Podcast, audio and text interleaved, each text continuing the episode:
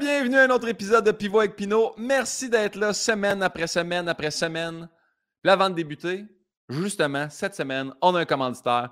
Pour ceux qui nous écoutent religieusement, on les a déjà eus comme commanditaires. C'est la Fondation Douglas qui est là pour soutenir la recherche de pointe et les meilleurs soins en santé mentale de l'Institut Douglas. Institut que j'ai eu la chance de visiter quand j'étais ergothérapeute en stage d'observation. Leur mission, c'est de bâtir l'espoir pour tous ceux dont la vie a été bouleversée par la maladie mentale. Justement, ils ont fait un événement bénéfice qui s'appelait le tournoi Bâtissons l'espoir le 17 novembre dernier, où ils ont mergé humour et gaming, où il y avait des humoristes comme Danick Martineau, Pierre-Bruno Rivard, Alex Bizarion et bien d'autres qui se sont affrontés dans un tournoi de NHL 2023. Si vous avez manqué ça, bien, savez-vous quoi? Vous avez la chance de le revoir. Ça a une magnifique soirée remplie de rire. Et là, sur la chaîne YouTube Fondation Douglas, vous pouvez voir les meilleurs moments du tournoi. Il y a un épisode qui va sortir par semaine durant les quatre prochaines semaines. Sur ce, bonne écoute du tournoi d'NHL, bonne écoute du podcast. Je vous remercie d'être là. Charlie Lou!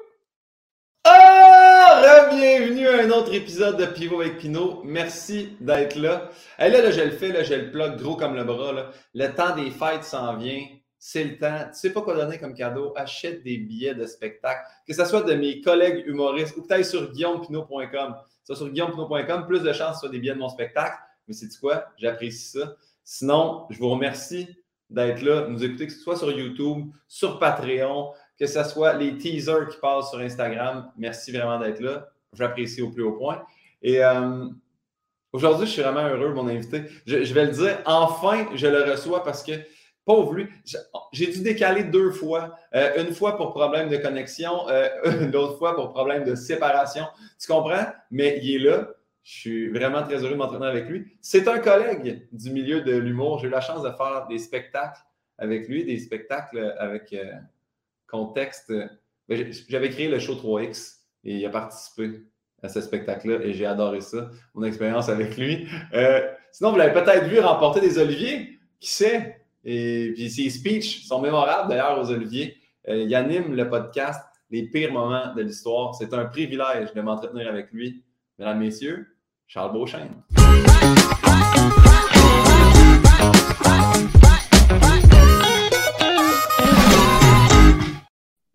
Ah, c'est assez ah, cute, cette petite intro-là. C'est mignon comme tout, ça. C'est générique déjà inclus dans Patente. Je suis, je suis, je suis choyé. Charles, juste dire que de plus en plus le générique, j'ai pris une toune justement générique et là, j'arrête plus de la voir dans d'autres pubs. Ça commence à me faire mal en dedans.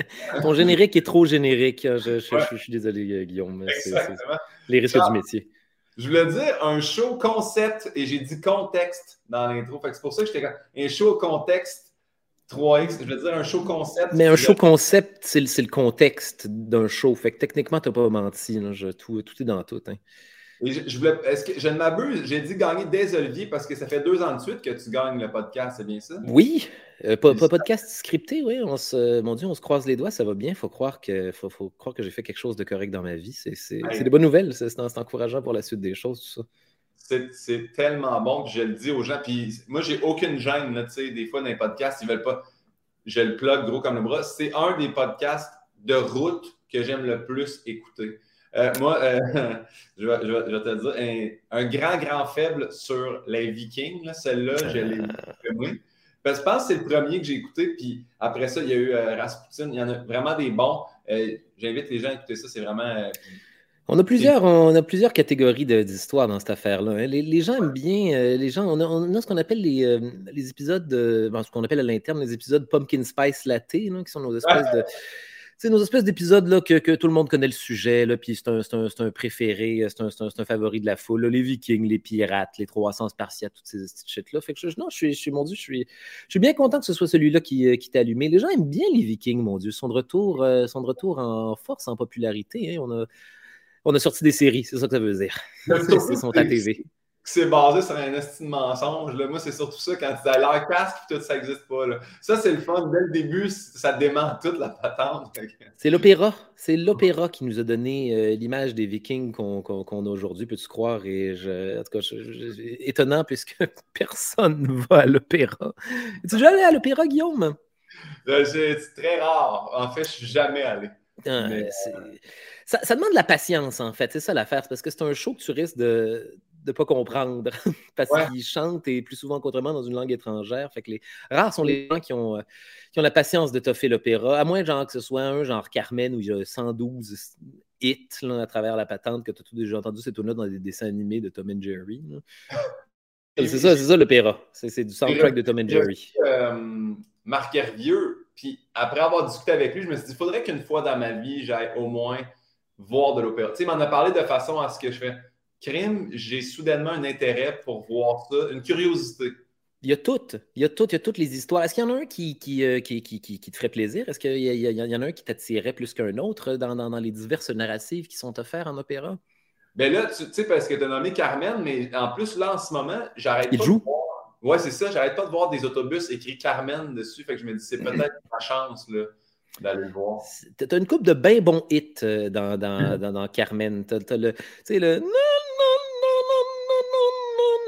ça, cette affaire-là dans Carmen. Puis t'as le bon vieux, euh, euh, tu sais, Toréador prend garde. Là, ça, ça, ça, tout ça, c'est là-dedans. Fait que il y a au moins deux tunes, euh, au moins deux tunes que tu connais. Bon, mais regarde, c'est pas mal l'idée de peut-être aller voir ça. C'est. Charles, la première question que je demande à tout le monde. Quel est notre lien de connaissance? Notre lien de connaissance, c'est celle c'est celle d'amis de la job, je dirais. On est des, on est des partenaires de bureau. Euh, toi puis moi, Guillaume, on se, on se voit, on euh, fait nos affaires, euh, tout, tout, est bien plaisant. puis je pense qu'on je, pense qu'on est unis par le lien de, de, de, se faire chier avec les mêmes affaires, ce qui est, ce qui est quand même assez récurrent dans le, dans le milieu de l'humour. On est fatigué des mêmes patentes à gosse. Ça, ça, ça, fait du bien d'avoir des amis de la job. Voilà, voilà, voilà ce qu'on est. on est des, des conversations de, de machine à café. J'ai besoin de ça dans la vie. C'est vrai. Et est-ce que tu te souviens euh, notre première fois où on s'est croisés? Euh, oui, la première fois qu'on s'est croisés, c'était euh, à En route vers mon premier gala 2011. exact. si je ne m'abuse, toi, tu commençais à ce moment-là, c'était dans, dans, tes premières armes sur scène, me semble. Je commençais, c'était mon premier, c'était mon premier concours, en fait, d'humour. oui, et je, je me l'ai pris en note pour être sûr de ne pas l'oublier parce que dans ma première discussion avec toi, c'est que je pense que les deux, on avait passé en demi-finale. Ouais. Tu sais, avec cette espèce de. Ils prennent 32 personnes sur un concours, il y en a 250 qui vont faire une audition de deux minutes, ou c'est pas mhm. en deux minutes que tu fais ressortir ton meilleur souvent. Un suite vocal. Tu sais, on, jamais on se contentait de faire Ah yes, j'ai été pris sur le show. Ah yes, j'ai fait le quart de finale. Ah, c'était toujours je veux gagner. Puis tu avais dit exactement en route, fais ressortir le pire de nous. c'est un, petit peu vrai. C'est ça l'affaire avec les concours. C'est ça l'affaire avec les concours artistiques, en fait. Je veux dire, on fait de l'art, c'est tellement weird. On fait, on fait de l'art pour exister. On fait de l'art pour mettre en valeur une, partie de nous-mêmes intrinsèque qui ne pourra jamais appartenir à quelqu'un d'autre. créer des concours d'art, c'est comme créer une espèce de dimension où, genre, la personnalité de quelqu'un est, meilleure que celle de l'autre. Outre, je veux dire, les technicalités du craft, puis, puis je veux dire, la, le, le talent humoristique et toutes ces affaires-là. Fait que oui, oui, effectivement, ça fait ressortir le pire de tout le monde, puis on veut tout le gagner parce que je veux dire, qui ne pense pas que sa personnalité est la meilleure? Qui, ne pense pas que. c'est une affaire de vote, puis je devrais avoir plus de votes, puis en théorie, là, c'est parce qu'il y a plus d'amis, puis un le backé, puis oh mon Dieu. puis tout le monde a fait de la publicité, puis dans le fond, c'est quoi le rapport avec le stand-up dans tout ça? Dans le fond, là, je veux dire, on veut juste, on veut juste aller divertir du monde avec des anecdotes, là, puis parler de, de, l'expérience humaine. Fait que oui, ça fait ressortir le pire de tout le monde. Les, euh, les galas aussi, euh, dans ces années-là, là, ça faisait ressortir le pire de tout le monde. On était en compétition, il fallait, fallait exister les uns contre les autres. Et moi, c'est exactement la raison pour laquelle, à l'avenir, j'essaie je, de me tenir loin des, des, concours. je pense que c'est fini pour moi, ces affaires-là. J'ai plus. Euh, j'ai pas envie de me battre contre des amis. Je me sens mieux, je me sens mieux depuis aussi. Tu sais, il y avait eu un. Moi, j'ai quand même fait quatre en route, il faut le dire. Mm-hmm. Mais à un moment donné, c'était comme Ah, tu le fais. Tu, tu pensais tu viens, essaierais-tu le prochain stand-up? Mais jamais de la vie. Puis, sais quoi? Même même Big Brother, tu sais, mm comme ça tente chez. Non, c'est comme un pseudo-concours, puis encore là, de me faire filmer 24 sur 24 à ressortir le pire de moi-même, pas envie. C'est ça que tu veux, c'est ça, c'est tout ça, genre, c'est-tu comme ça que tu as envie, genre, t'as, envie d'exister dans, dans, dans, le zeitgeist, là, dans l'univers de monsieur? Ben, en tout cas, il y, en a pour qui c'est ça, puis il n'y a, absolument certes aucun jugement derrière ça, mais Moi, j'en suis à un stade dans ma vie où j'aime bien me concentrer sur le, le craft, comme on dit, sur, l'art plutôt que le, plutôt que le flafla. Parce que pas humoriste, on, est, euh, on est des instruments de flafla euh, préférés de tout le monde. On nous prend pour faire toutes les sortes de flafla imaginables, puis c'est, c'est, comment, comment, dire, c'est, c'est tough trouver le temps d'écrire du stand-up entre tout ça. C'est, tough trouver l'énergie de se reconcentrer sur le craft quand on te demande de faire des, des, des émissions de radio, des chroniques ou whatever. C'est, oui, ça a rapport avec toi, mais c'est pas, c'est, pas, pas, ça qu'on cible. Moi, pour la radio, pour en faire quand même beaucoup, quand vient le temps de me réinstaller, là, il faut que j'écrive un deuxième show. Mm-hmm je, me suis, je suis comme tellement habitué d'écrire un peu, du, je vais dire, de l'humour jetable. Comme, de chronique, là, mettons. Là, C'est drôle pour une chronique, mais c'est sûr que je ne roulerai pas un show là-dessus à le jouer 300 fois. T'sais. Fait que là, mm-hmm. c'est dur de ramener le cerveau à faire non, là, il faut que j'ai des gags qui vont rester puis que je vais aimer ça, marcher dedans chaque soir. C'est pas pas grave si c'est plus ou moins drôle. C'est là, là faut, on veut garder l'affaire qui va, qui, qui va toffer au-delà de l'actualité puis au-delà de. Parce que c'est ça la vérité des, des, des chroniques puis de faire de la radio, c'est que je veux dire, d'une certaine façon, tant que, tant que tu es là à faire du matériel, je veux dire, on, s'en fout, tout le monde est content, il va y avoir quelqu'un. il n'y a pas quelqu'un pour te dire qu'ils n'aiment pas ça dans, ta famille. En fait, non, c'est pas vrai, ça existe, il y a les réseaux sociaux pour cette affaire-là, mais dans le sens que c'est, c'est on est, euh, on est euh, c'est une autre stimulation, en fait. C'est une, autre patente à gosse. Puis oui, c'est de l'humour un petit peu jetable, puis c'est bien le fun, mais crime, c'est pas ça. C'est pas ça qu'on veut faire, ma parole. On veut, on veut transcender. On veut que, on veut que le, matériel dure, euh, dure au moins le temps qu'on a du plaisir avec. Ben, moi, en tout cas, pour, euh, pour je, tu sais, parce qu'on n'a pas du tout le même style d'humour, moi, toi, puis d'être dans des soirées d'humour en même temps, mais je vois ton nom sur le pacing, je suis comme toujours, ah, tu sais, je reste pas toujours pour écouter des humoristes, mais je fais, Charles Beauchesne est là, je vais écouter. Je ne saurais jamais à quoi m'attendre. Oh, t'es gentil, merci. C'est Charles un peu pété qui parle de Disney ou c'est Charles qui parle d'un nouveau latte ou c'est-tu Charles qui va parler d'un acrocordon? Je ne sais pas, mais ça va exister. C'est smash. Écoute, c'est, je pense, que c'est ça que je fais. Hein. Je, je... En fait, c'est exactement ce que je fais. Prendre des affaires excessivement simples et les rendre complètement compliqué. C'est ça la signature. Mais merci, je pense, je pense que je pense que c'est pour ça que les gens aiment bien mes patentes. Je suis content de te voir sur les pacings aussi, d'ailleurs. Je ne pose pas comme du, du, du, suçage de, de, pénis à double sens unique. Là. Je, je, ça fait du bien, de, hein, de, surtout à cette période-ci de l'année, en fait, de retourner genre le bon vieux dans, dans les bars, là, retourner à, la, à la base de tout ça, à la racine, se rappeler genre.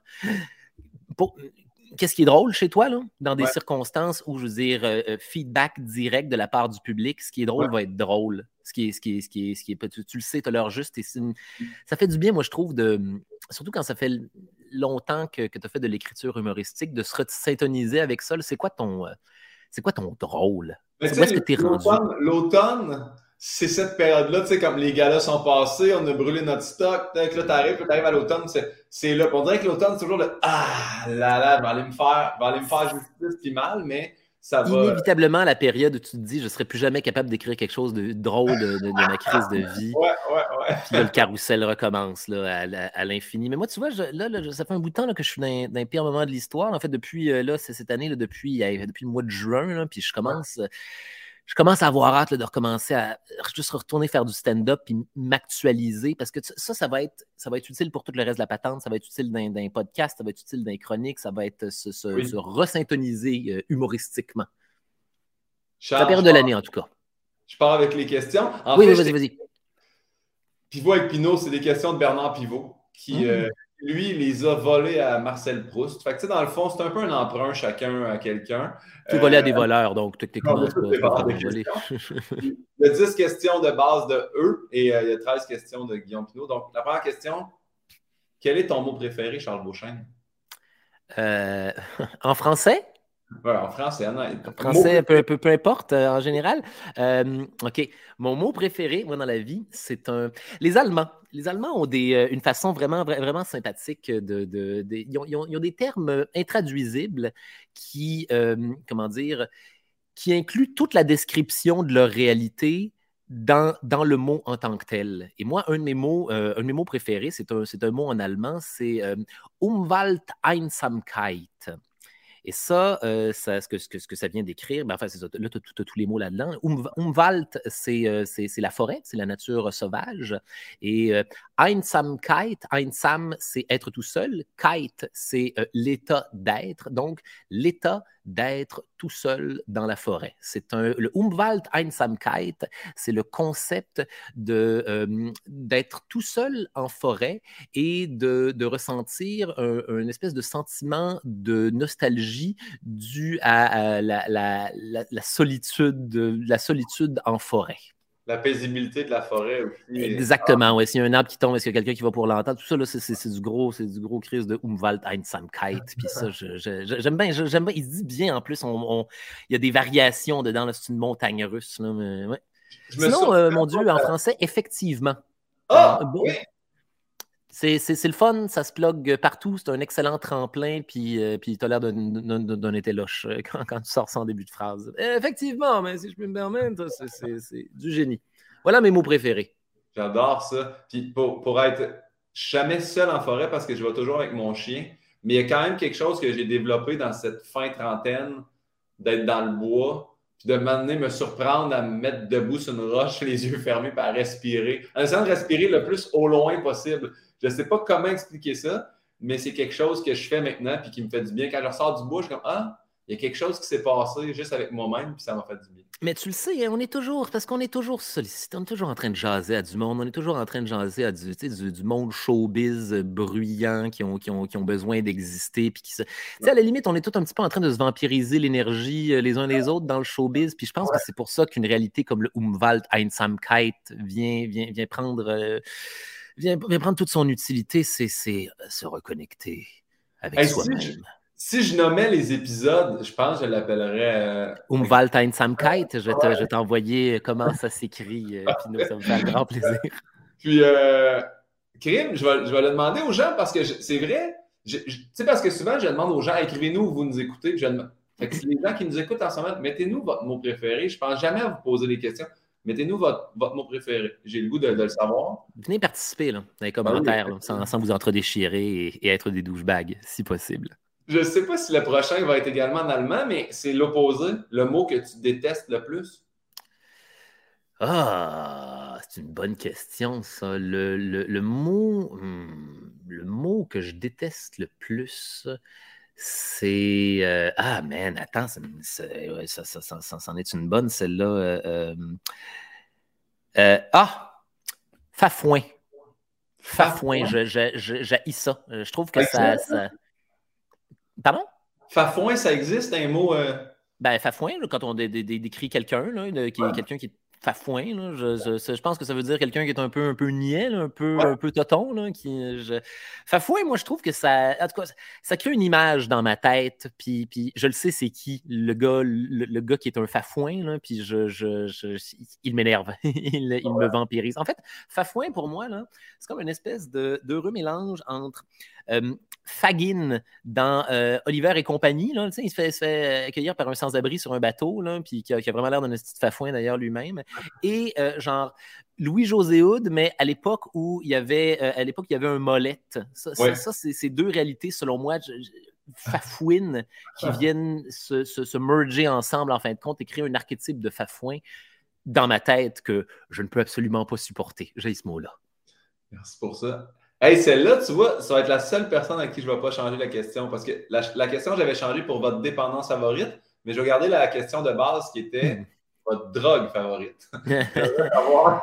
ta drogue favorite. Ma drogue préférée, euh, c'est les champignons magiques sous toutes leurs formes, autant euh, le petit euh, microdose pour, pour te, te, délester d'un peu, peu d'anxiété sociale, autant que. Mais moi, j'aime le full trip dans la vie, Guillaume. J'aime ça, là, euh, foutre le camp en forêt, là, être euh, dans le je le côté euh, euh, sauvage euh, et presque, comment dire, ésotérique de la nature, les, puissances de la forêt, les puissances sorcièresques de la forêt, et, faire un bon vieux full trip de, de, champignons magiques avec des moments super épeurants, des hallucinations, des bouts où tu fais continuellement des double takes. T'es comme, ah, c'est quoi cette affaire-là? Ok, non, c'est beau, je pensais que c'était une main, mais c'est juste une branche. T'es toujours en train de faire ça, c'est chaud. Toujours, c'est quoi cette affaire? C'est ça, seul?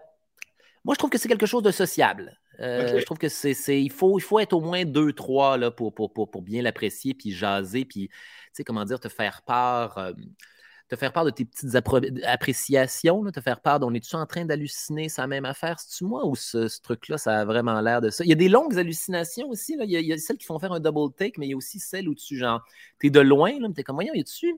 C'est comme une tête de mort qui parle dans le mur. Faut-tu. Hein, c'est ça? Voyons, Caroline, c'est quoi cette histoire-là? C'est comme une. Ah non, c'est juste des briques. C'est juste des, petites briques. OK, d'accord. Une, fois, une de mes meilleures, c'était. J'étais dans un. Euh, dans une place où il y avait un feu de camp, euh, puis euh, il, y avait des, euh, il y avait des roches autour du feu qui, qui, brûlaient, tu sais, pour, pour, créer une espèce de limitation, délimitation au feu. Puis moi, j'étais persuadé que j'étais persuadé que c'était du monde dans des sleeping bags qui dormaient en triangle autour du feu. Fait que j'étais comme, mon Dieu, mais ces gens-là dorment beaucoup trop proche du feu. Il faudrait les avertir. Les, amis, vos sleeping bags vont flamber. Ah non, c'est juste des roches. OK, ça, ça, va. Et tu, tu, ressors de là aussi, en fait, les shrooms, ce qui est le fun, c'est que c'est introspectif. Fait que moi, tu sais, j'aime bien, euh, j'aime bien le, tour, j'aime bien la ride de ma propre maison hantée dans la vie. Je suis quelqu'un d'angoissé. Euh, les shrooms, ce que ça fait, c'est ça fait ressortir les démons souvent. Ça fait, ça fait ressortir toutes les affaires là, qui sont en train de, te tenailler à l'intérieur, puis de, te faire moisir par en dedans, et ça te force à les confronter. Ça les manifeste devant toi, autant euh, physiquement que, que, visuellement. Tu vas te faire peur avec des affaires qui te font peur, que ton subconscient a créé parce que ça te faisait peur à la base.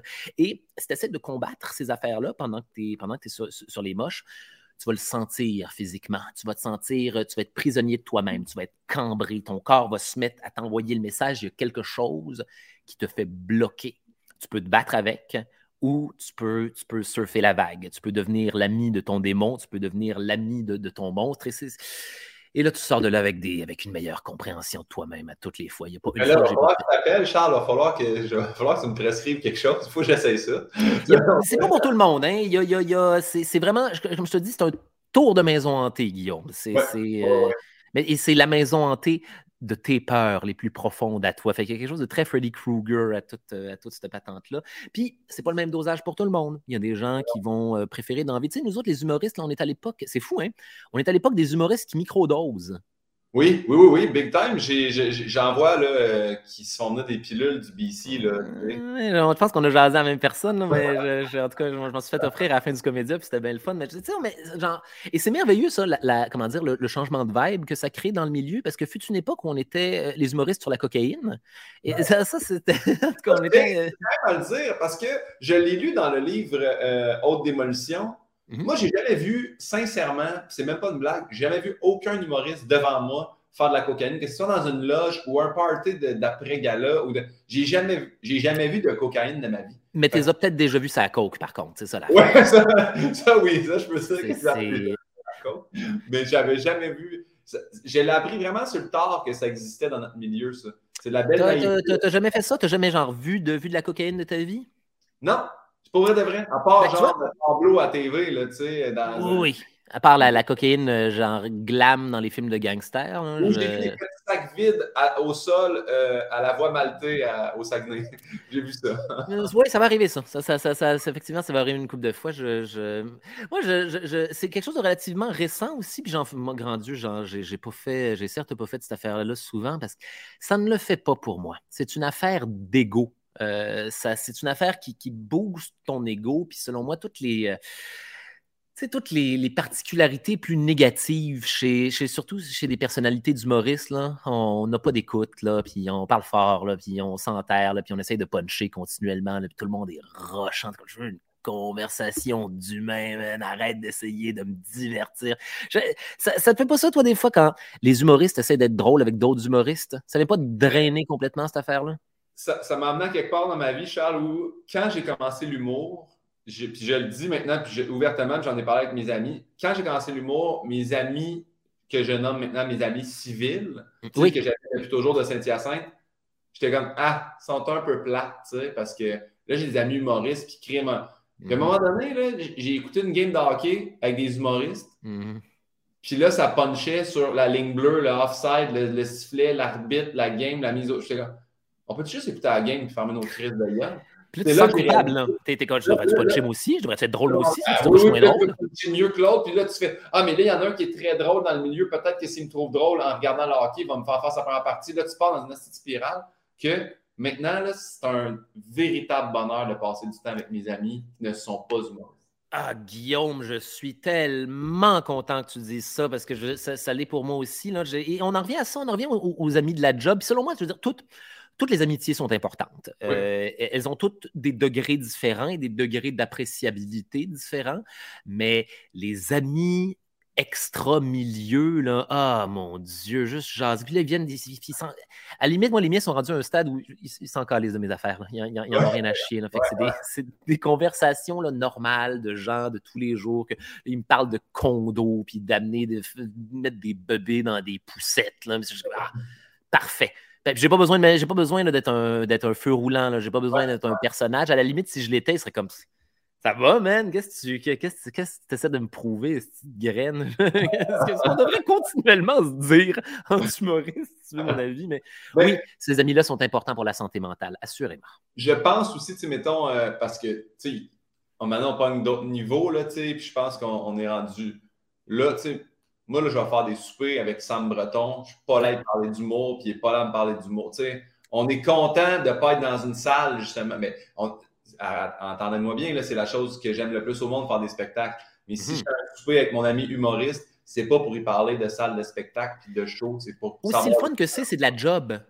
Aussi plaisant puis aussi bon pour l'ego, puis toutes les, excellentes raisons et les très mauvaises qu'on a de faire cette affaire-là, c'est ça, ça reste de la job. Et des fois, il y a des amis, c'est ça, c'est ça qui est bien plaisant, il y a des amis de la job qui deviennent des amis de la vie aussi à travers cette affaire-là. Moi, tu vois, j'ai ça avec euh, ma, bonne vieille chum euh, Maud Landry. Je veux dire, on se. On, peut, peut, se voir, euh, mon Dieu. ça, c'est ça qui est merveilleux avec, avec ces amis-là. C'est, tu sais que tu as des bons amis quand tu peux passer genre huit mois sans vous voir. Vous allez vous voir une journée, puis ça va faire comme si c'était la semaine dernière. Ouais, ouais. Ça, c'est les, les plus plaisants. Puis juste décompresser, à la limite jaser du milieu, mais jaser genre sans, euh, sans, sans, prétention de quoi que ce soit, sans se prouver quoi que ce soit, juste être comme si tu Ouais. C'est-tu moi ou le monde est rochant? C'est-tu moi de faire, ah, j'ai le référent beaucoup de ce que tu dis. Ah oui, je, je le comprends. Ouais, cette personne-là, je pense qu'elle va pas bien en ce moment. oui, c'est validant, ça. Être comme, prendre le temps de faire un compte rendu. De... C'est-tu moi? Parce qu'on est tous weird. On est tous weird, puis à des niveaux différents à, travers l'année. Puis c'est bien validant de jaser ça avec, de, ça avec du monde de la job. Comme, c'est-tu moi ou.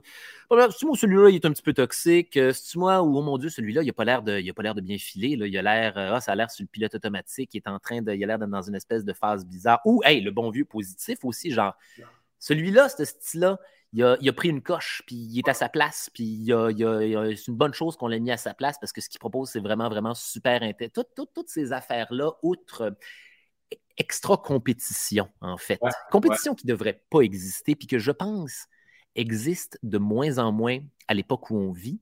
Parce que l'Internet nous a permis de faire du, euh, cherry picking de fanbase. Maintenant, tu fais tes affaires, tu fais ton podcast, tu t'assois, je veux dire, tu peux, tu existes pour les gens, les gens peuvent te choisir.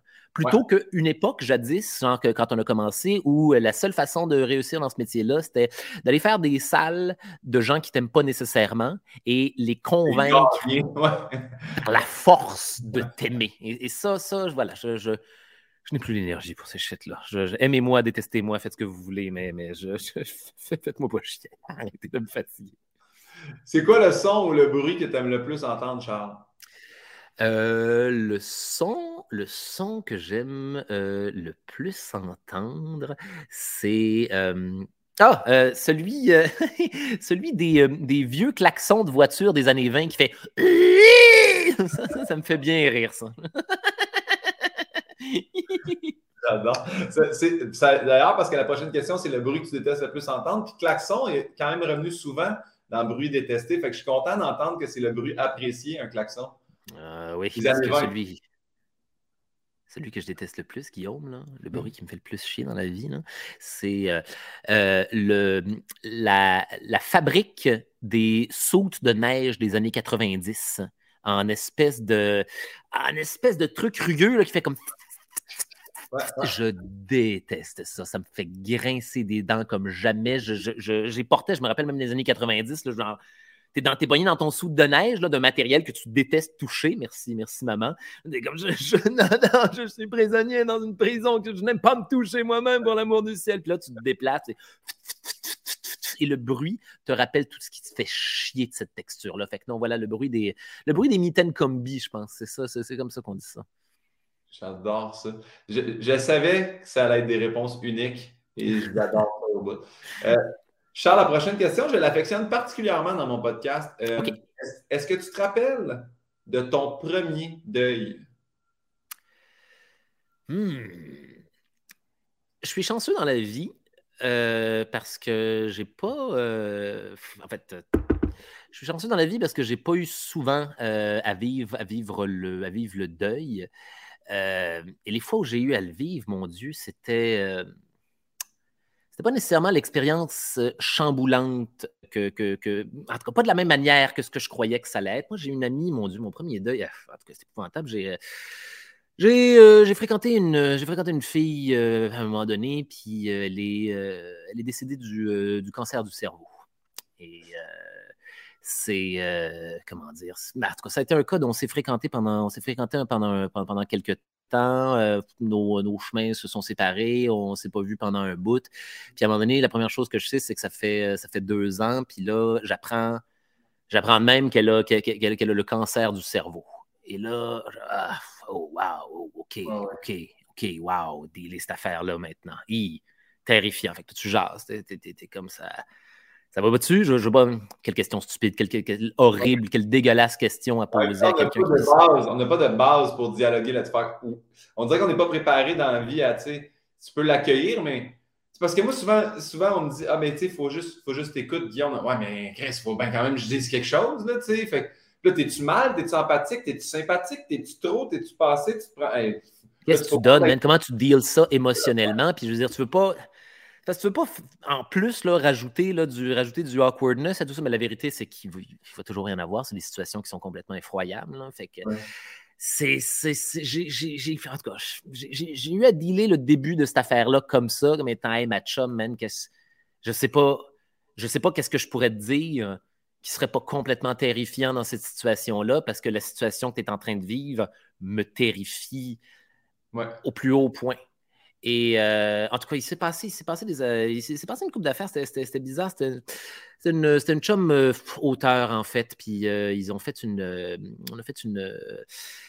ils ont organisé une, lecture d'une de ces, de ces dernières œuvres avec des, en tout cas avec des, des, comédiennes qui, faisaient, faisaient la, lecture du texte, qui interprétaient les personnages et tout et tout. Et elle était présente lors, de la, lors, de, lors de cette lecture-là. Mon Dieu, un moment je, complètement complètement larmoyant parce que je veux dire, tout le monde est au courant de ce qui se passe. Les, comédiennes sont en train de brailler en faisant le texte parce qu'elles sont en train de vivre un, horrible mélange de la personne est là dans la salle, on est en train de lire le fil de sa pensée et le fil de sa pensée est en train d'avoir des. En tout cas, évidemment, est en train de parler de, tout ce qui nous terrifie en ce moment, parce que c'est ça, c'est ça la réalité dans laquelle ça a été écrit.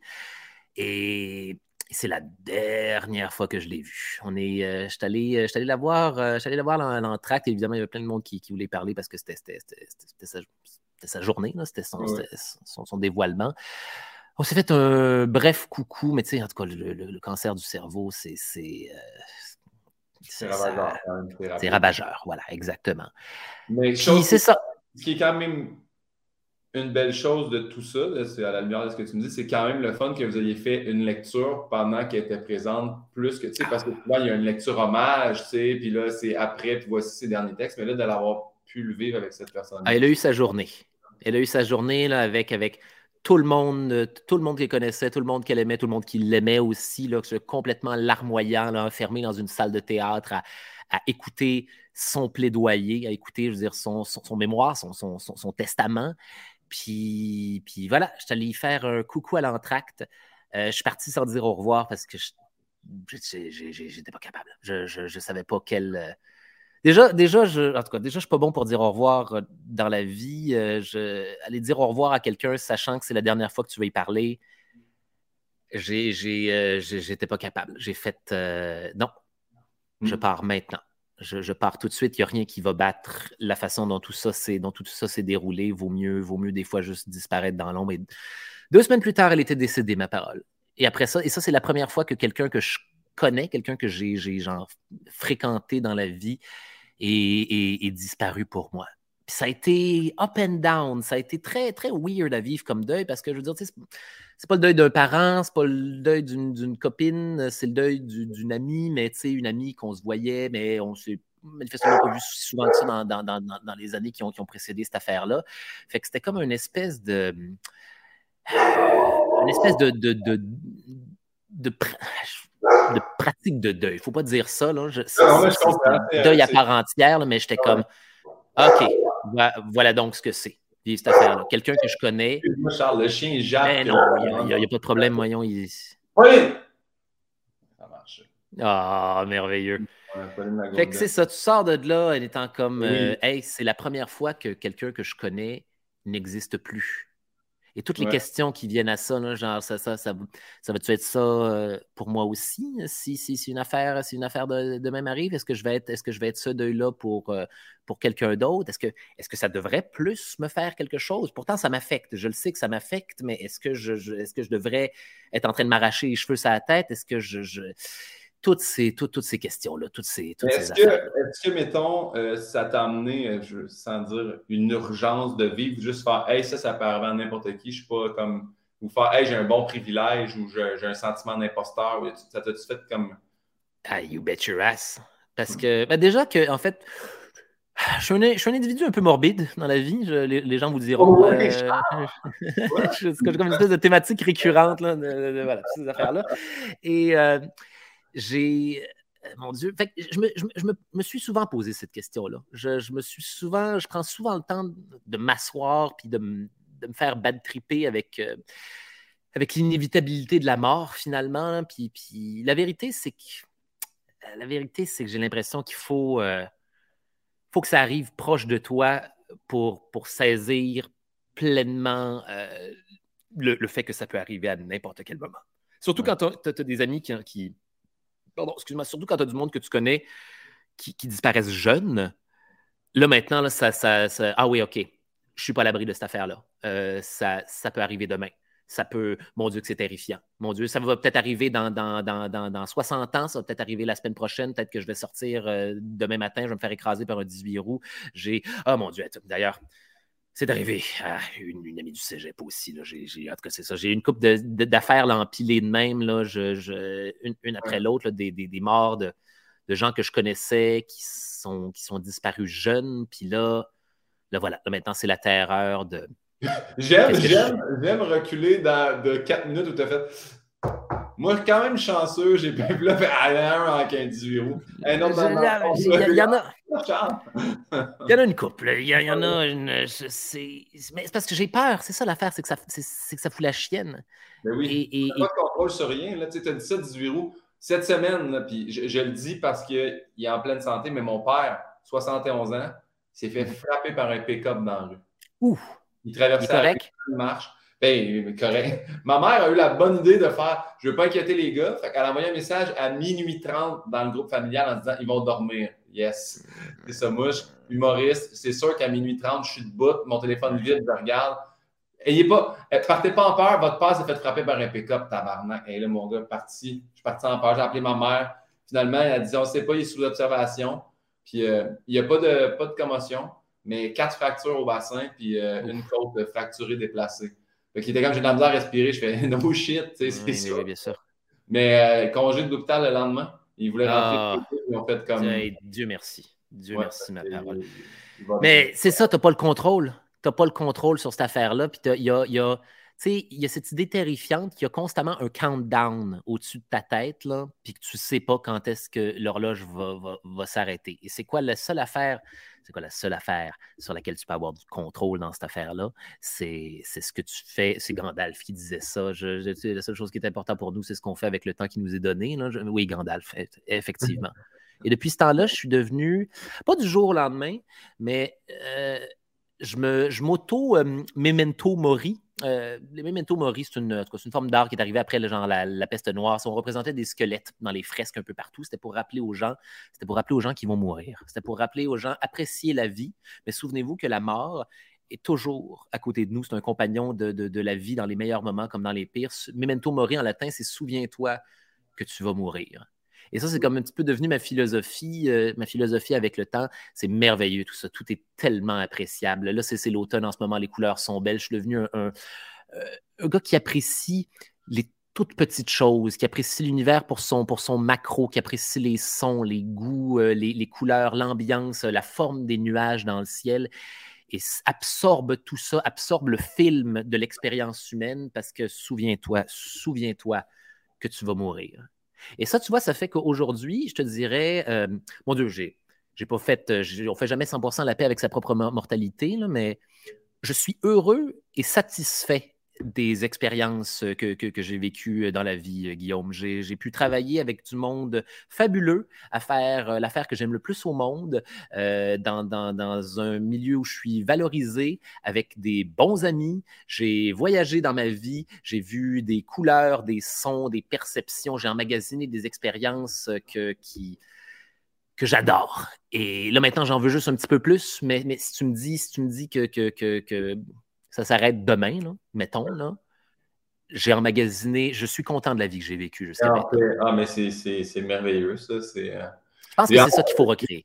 Il y a des questions qui s'en viennent par rapport justement à, la vision d'après la mort. J'ai hâte d'avoir ta, ta, vision. Ouais, la prochaine question, c'est euh, quel est ton blasphème préféré? Je le dis toujours aux gens que c'est pas obligé d'être un mot d'église, ce qui quand même reste souvent des mots d'église, mais as-tu un blasphème, ou que ce soit dans une autre langue, ou y a-tu quel est ton gros mot préféré? Saint-Cybole de Chris.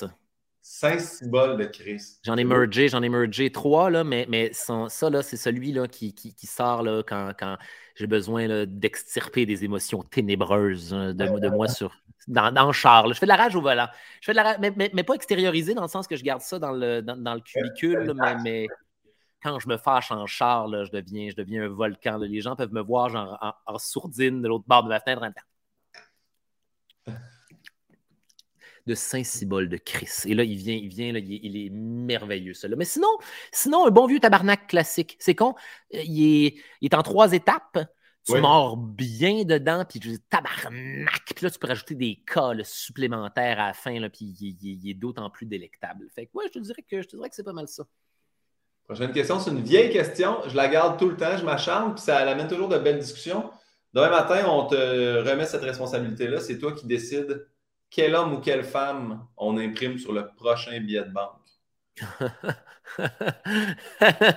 Mettez-moi pas ça entre les mains, les amis. sur le prochain billet de banque, euh, David Bowie. Ah! Bien cette affaire-là. David Bowie, mais en, Ziggy Stardust euh, avec, avec un, avec un éclair d'en face. Là. Ouais, là, je, voilà, voilà, ce que je veux sur, sur les billets. Là. tout le monde être heureux. La citation que tu mettrais en dessous de ce billet-là? Euh... euh... oui, oui, oui, attends une minute. Euh... euh... And all the children boogie. Parfait. Voilà, en italique en dessous, là, je, let the children use it, let the children, and all the children boogie. Voilà, voilà ce que je mettrais. J'aime beaucoup. Euh, est-ce qu'il y a un métier que tu sais que tu aurais détesté faire? Travailler dans un bureau. Parce que je sais, parce que je l'ai fait. Puis, euh, tout cas, le pire, c'est que c'était un bout, euh, c'était un bout dans ma vie où, euh, évidemment, en tout cas, l'humour était plus précaire que jamais. Là. Je, sortais de l'école, je n'avais pas. Euh, fallait gagner de l'argent, en fait. fallait, fallait gagner de l'argent pour, pour, pour, arroser le rêve. Puis je me suis dit, ah, tu sais, j'ai juste à travailler dans un bureau de jour. Après ça, rentrer à la maison, écrire du stand-up, faire des spectacles, répéter. Il n'y a personne qui est capable de faire ça, man. Quel estime mensonge. Mais non, il n'y a rien de plus déprimant et drainant que du travail de bureau. À gérer, à gérer du drame de monde au bureau, du bitchage de monde au bureau. C'est des équipes, mais pas vraiment. C'est des gens qui font pas nécessairement. Euh, c'est pas vrai, pas, pas, tout, pas tout le monde, là. Je, ne mets, pas tout le monde dans le même panier, mais des gens qui font pas souvent l'affaire justement qui aurait aimé faire dans la vie. Fait que là, tu te ramasses à faire genre du, travail de, machine avec des gens qui ne voulaient pas être des machines. Et ça, ça fait, ça fait ressortir. C'est d'un ennui. C'est d'un ennui, puis d'une absence de créativité. Puis même les jobs où. Ben, J'étais en pub à ce moment-là. J'ai créé de la publicité. Et ah, c'est épouvantable ce que je vais dire, mais rien de, moins créatif que qu'être un créatif en publicité. C'est c'est épouvantable. C'est, t'es, victime de, des aléas de, décideurs qui savent pas ce qu'ils veulent, qui font semblant de comprendre, puis qui ont des égaux absolument surdimensionnés là, de, eux autres qui ont raison. Fait que là, eux autres, ils ont, besoin d'entendre, ils ont besoin que tu leur sortes une bonne idée qui vont de façon à ce qu'eux croient que c'est la leur. Et, ça, c'est en perpétuité, ça. Pour l'amener au boss de la compagnie qui veut une mm-hmm. publicité en disant Hey, on a tout pris ce que vous vouliez, mais aussi on l'a purifié. Puis, euh, pour que lui justifie le fait que c'est le boss, justement, en te donnant le bon conseil à ce moment-là, en prenant la, décision qui, va, qui, va, tout changer, une chance qui était là pour prendre cette décision-là. Puis je dis, ah non, regardez, là, faire, euh, faire plaisir à l'empereur, là, non merci, c'est pas ça. Je, me trompe-tu? Il, il, fut un moment où tu faisais des, des espèces de voix de, de produits ou des voix de, de, de, boîtes de réception de, commerce?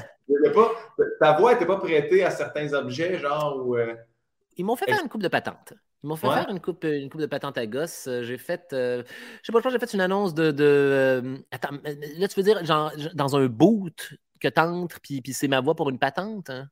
Mais, pourquoi je pensais, genre, ou à moins que ça c'était une joke que tu avais mis sur Internet, mais il me semble, il y a un moment de ma vie où je pensais que ça faisait des voix pour des, des produits quelconques, genre quelqu'un appelle comme. on a fait une, euh, on a fait une, ils ont fait à un moment donné une, une application euh, en ligne pour euh, les gens qui voulaient poser, c'est médical pour les gens qui voulaient poser des questions sur, sur euh, voyons, euh, c'est quoi la, thérapie où on te met de, genre, des, particules radioactives euh, dans, dans, l'anus? c'est pas, pas, la trithérapie. La trithérapie, ça, c'est pour, la, radiothérapie. Voilà, exactement. si tu avais des questions, si tu venais de, te faire insérer des, particules radioactives directement dans la prostate, puis manifestement, tu avais des questions à propos de ça, tu peux te rendre sur un site et on t'expliquait tout ce qu'il y a à savoir sur la radiothérapie. Et c'est moi qui faisais la voix de cette affaire-là. J'ai fait genre trois jours en studio de lire de S'il y a maintenant du sang dans les selles, ne paniquez pas. Cela étant des effets secondaires normaux dus à la trithérapie. Puis, euh, une job comme une autre, là. C'était intéressant de faire ça. Moi je, moi, je le vois, puis je le pense que un jour, ils vont, tu vas faire tu sais, comme la voix de Jafar. Là. Tu vas faire la voix d'un méchant de Disney. Il faut, ça, j'aimerais ça. ça. Ça, Guillaume, là, ce serait un rêve dans la vie. Donnez-moi un méchant de Disney, là, je serais, je serais aux anges. Tu dis ça à ta boîte parce que, pour vrai, moi, moi ils m'ont appelé pour faire la voix. Ils m'ont appelé. J'ai fait un test pour faire la voix du chat dans euh, Buzz Lightyear, le nouveau ah! film. Puis, ça t'aurait été bon. Le ben non, mais non, c'était mauvais, mon gars. J'étais. Ouais, hein, je... Le pire, c'est que je me dis, hey, Charles aurait pu faire cette voix-là. Parce qu'il peut faire la voix. Ah, je t'explique, déjà, j'ai pas le français international, on s'entend. J'ai un français Saint-Hyacinthe Mascoutin. tongue, mais j'arrive là-bas, j'aime ça. Il faut que tu suives une ligne qui va sur les, des, des trucs écran lettres attachés. Après ça, il faut aussi que tu impliques l'émotion. Puis quand j'ai commencé à réussir juste à suivre la ligne puis avoir l'émotion, la, la madame est venue me voir et m'a dit En passant, faut que je te dise, le chat, c'est un robot. Fait que là, fallait que. tu peux le faire en robot maintenant. Fallait que je le joue robotique, émotionnel. Asti, il n'y a rien qui fitait dans ma tête. Fait que, mais. Surtout, c'est pas juste enregistrer quelque chose, c'est ce qu'on appelle c'est la job de post-synchronisation. C'est dans le sens qu'il faut que tu t'auto-synchronises sur la bande. Ça, d'ailleurs, j'en ai jamais fait. Ah, jamais fait de post-synchro de ma vie. J'enregistre des voix, mais. mais... Pardon? faut trouver la personne qui te plug pour ça. Je suis sûr que tu serais bon là-dedans. J'aimerais, j'aimerais vraiment faire ça à un moment donné. Puis je te dirais qu'en fait, tout ce que j'ai pratiqué jusqu'à maintenant, que ce soit genre le stand-up ou les pires moments de l'histoire, je veux dire, c'est. Ou même mon humour at large. Moi, je, suis un gars qui aime faire des voix dans la vie. J'aime ça faire des bonhommes. J'aime ça créer des scénettes, faire interagir des personnages, je, puis être genre le metteur en scène de ma propre pièce de théâtre. Fait oui, oui, oui, évidemment, un jour, un jour de la post-synchro, je serais bien heureux de faire ça. Je te le souhaite. Euh, la prochaine question, c'est là, on rentre dans. Que tu y crois ou non, Charles? La réincarnation, ça existe. En quoi tu aimerais revenir? Y crois-tu en partant? Moi, je suis agnostique dans la vie. Je pense que tout est possible, euh, mais que la, réalité, la, réalité des choses est tellement au-deçà de, notre compréhension qu'elle nous rendrait fous. Je pense qu'on ne sait pas c'est quoi. Mais, mais peut-être que tout existe. Peut-être que tout est vrai. Tant qu'on n'est pas certain à 100% que quelque chose est faux, cette chose-là a, une possibilité d'exister. Et peut-être que quand on meurt, là, c'est Dieu, c'est bel et bien un dos avec des sandales puis une barbe sur un nuage. Peut-être que statistiquement, là, il y a un infime pourcentage de chances que ce soit ça. Peut-être que c'est la réincarnation. Ce serait. Moi, j'ai l'impression que la réincarnation, on se compte des pipes avec cette histoire-là. J'ai l'impression qu'on se fait accroire que c'est rassurant, puis qu'on n'est pas vraiment mort. Mais la vérité, c'est que tu ne te souviens pas de ta vie antérieure, tu ne te souviens pas qui tu étais, tu recommences ton expérience de vie à zéro. Autant dire que tu es mort. Excusez, là, autant dire que c'est la bonne vieille mort, tu es quelqu'un de différent. Déjà, déjà, je trouve qu'on est une personne différente aux 10 ans. Moi, je, trouve d'une décennie à l'autre, en vieillissant, on est une autre personne. Moi, il y a des. On réincarne pour le mieux?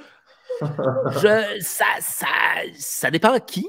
Mais moi, je sais qu'il y a genre, il y a, au moins deux, trois Charles Beauchesne du passé qui sont, qui sont, qui sont détestés, c'est intéressant lapsus, qui sont décédés.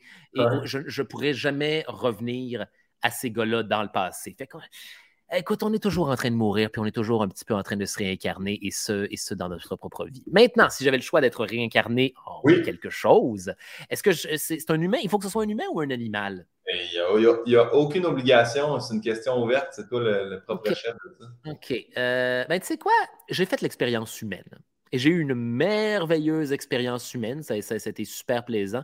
Le refaire, le refaire avec quelqu'un d'autre, je pense que je, ne pourrais être que déçu. À moins, tu, à moins genre d'être un genre drug lord colombien, d'avoir infini argent, mais même là, je vais me faire gonner dans mon lit. ça, ça va venir avec ses Là. non, j'essaierais l'expérience animale, tiens. J'essaierais euh, d'être peut-être un. Euh, euh, rien, de trop, rien de trop basique quand même. Peut-être un, Parce que là, ça devient, ça devient des expériences de vie un petit peu, un petit peu binaires. Ah, tu sais quoi? J'aimerais j'aimerais être le chat de quelqu'un.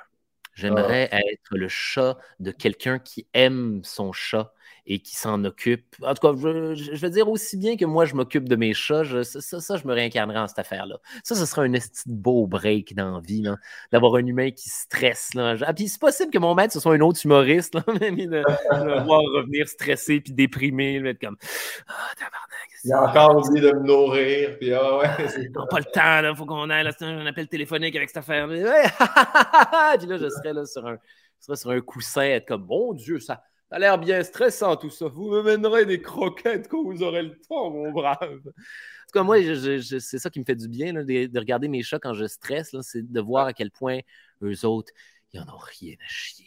Est-ce que, autres, sur le moche, les chats deviennent quelque chose de fascinant?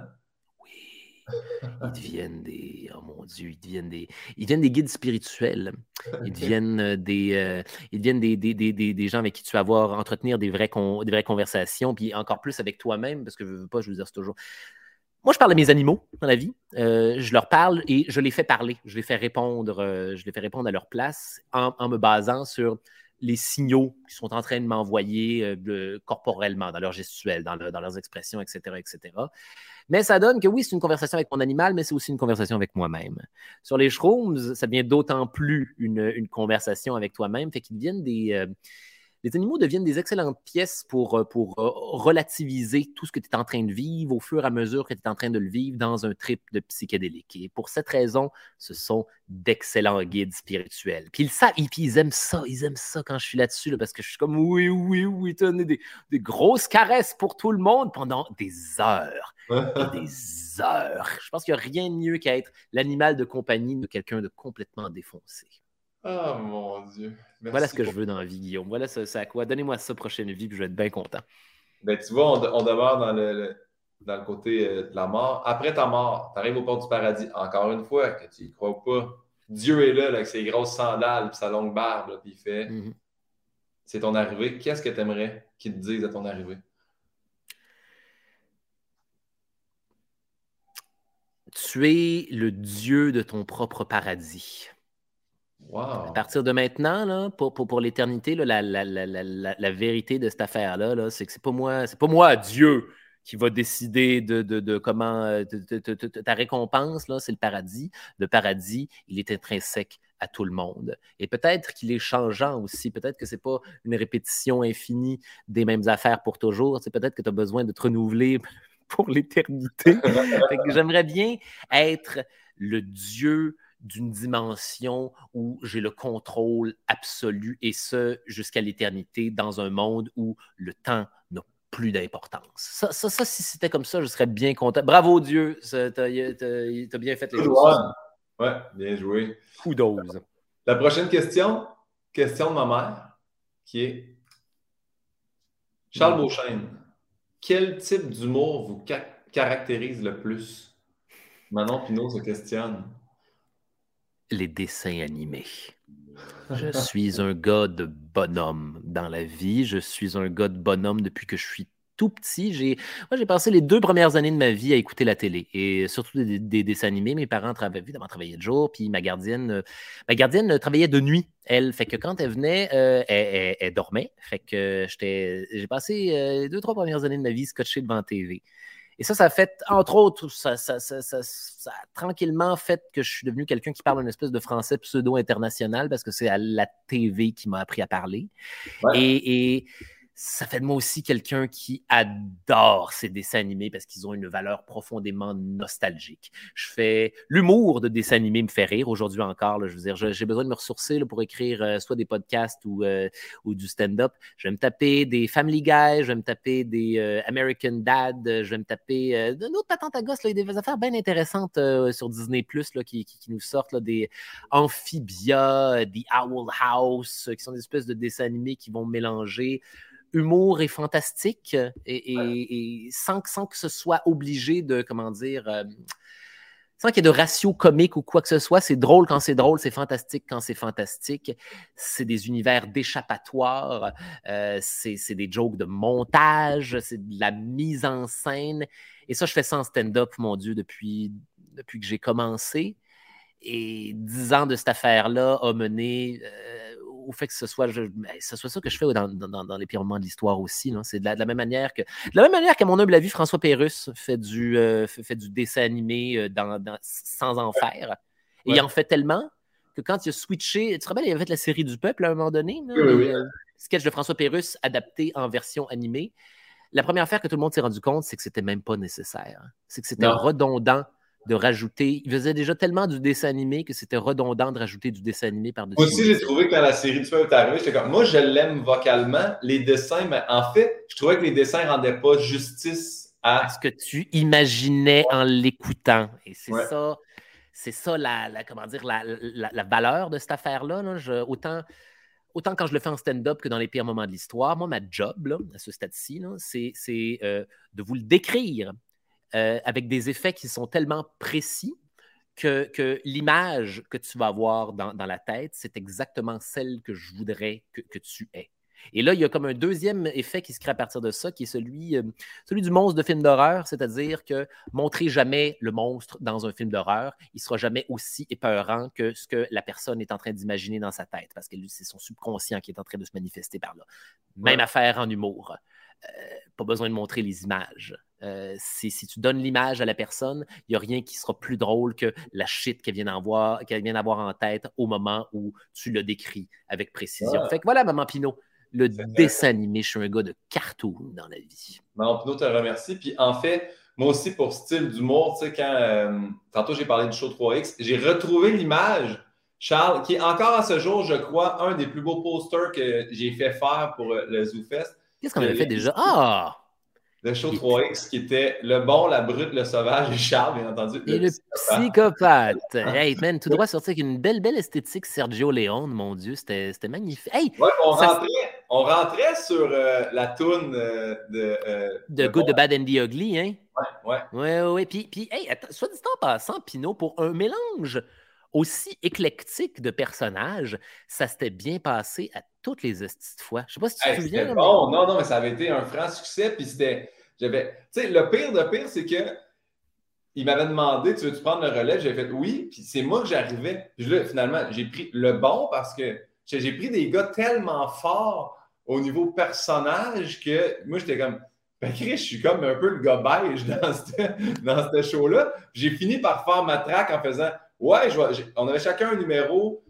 En mhm. tout cas, j'ai vraiment adoré l'expérience. On l'avait refait. Hey, man, Jam Pack à tous les soirs, ça a été une des premières fois que j'ai été payé digne de ce nom au ZooFest. ce qui est, ce qui est, euh, le, ZooFest de ces années-là, pardon, excusez-moi. c'était une autre époque, rappelons-nous. Et ça allait, le show, je ne sais pas si tu te souviens, le show allait tellement bien qu'on a, euh, qu'on a fait un pacing différent à toutes les fois.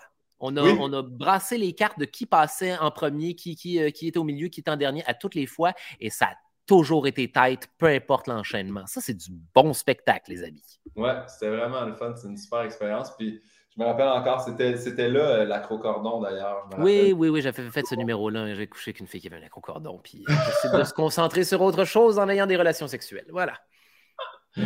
Ah, merci Charles pour ça. Et là, on est rendu au moment rafale, qui n'est jamais vraiment des rafales. On amène les gens à expliquer, mais tu sais, si tu veux trancher, tu tranches. Euh, la première, mettons, je t'explique, c'est Jack l'éventreur ou la peste noire.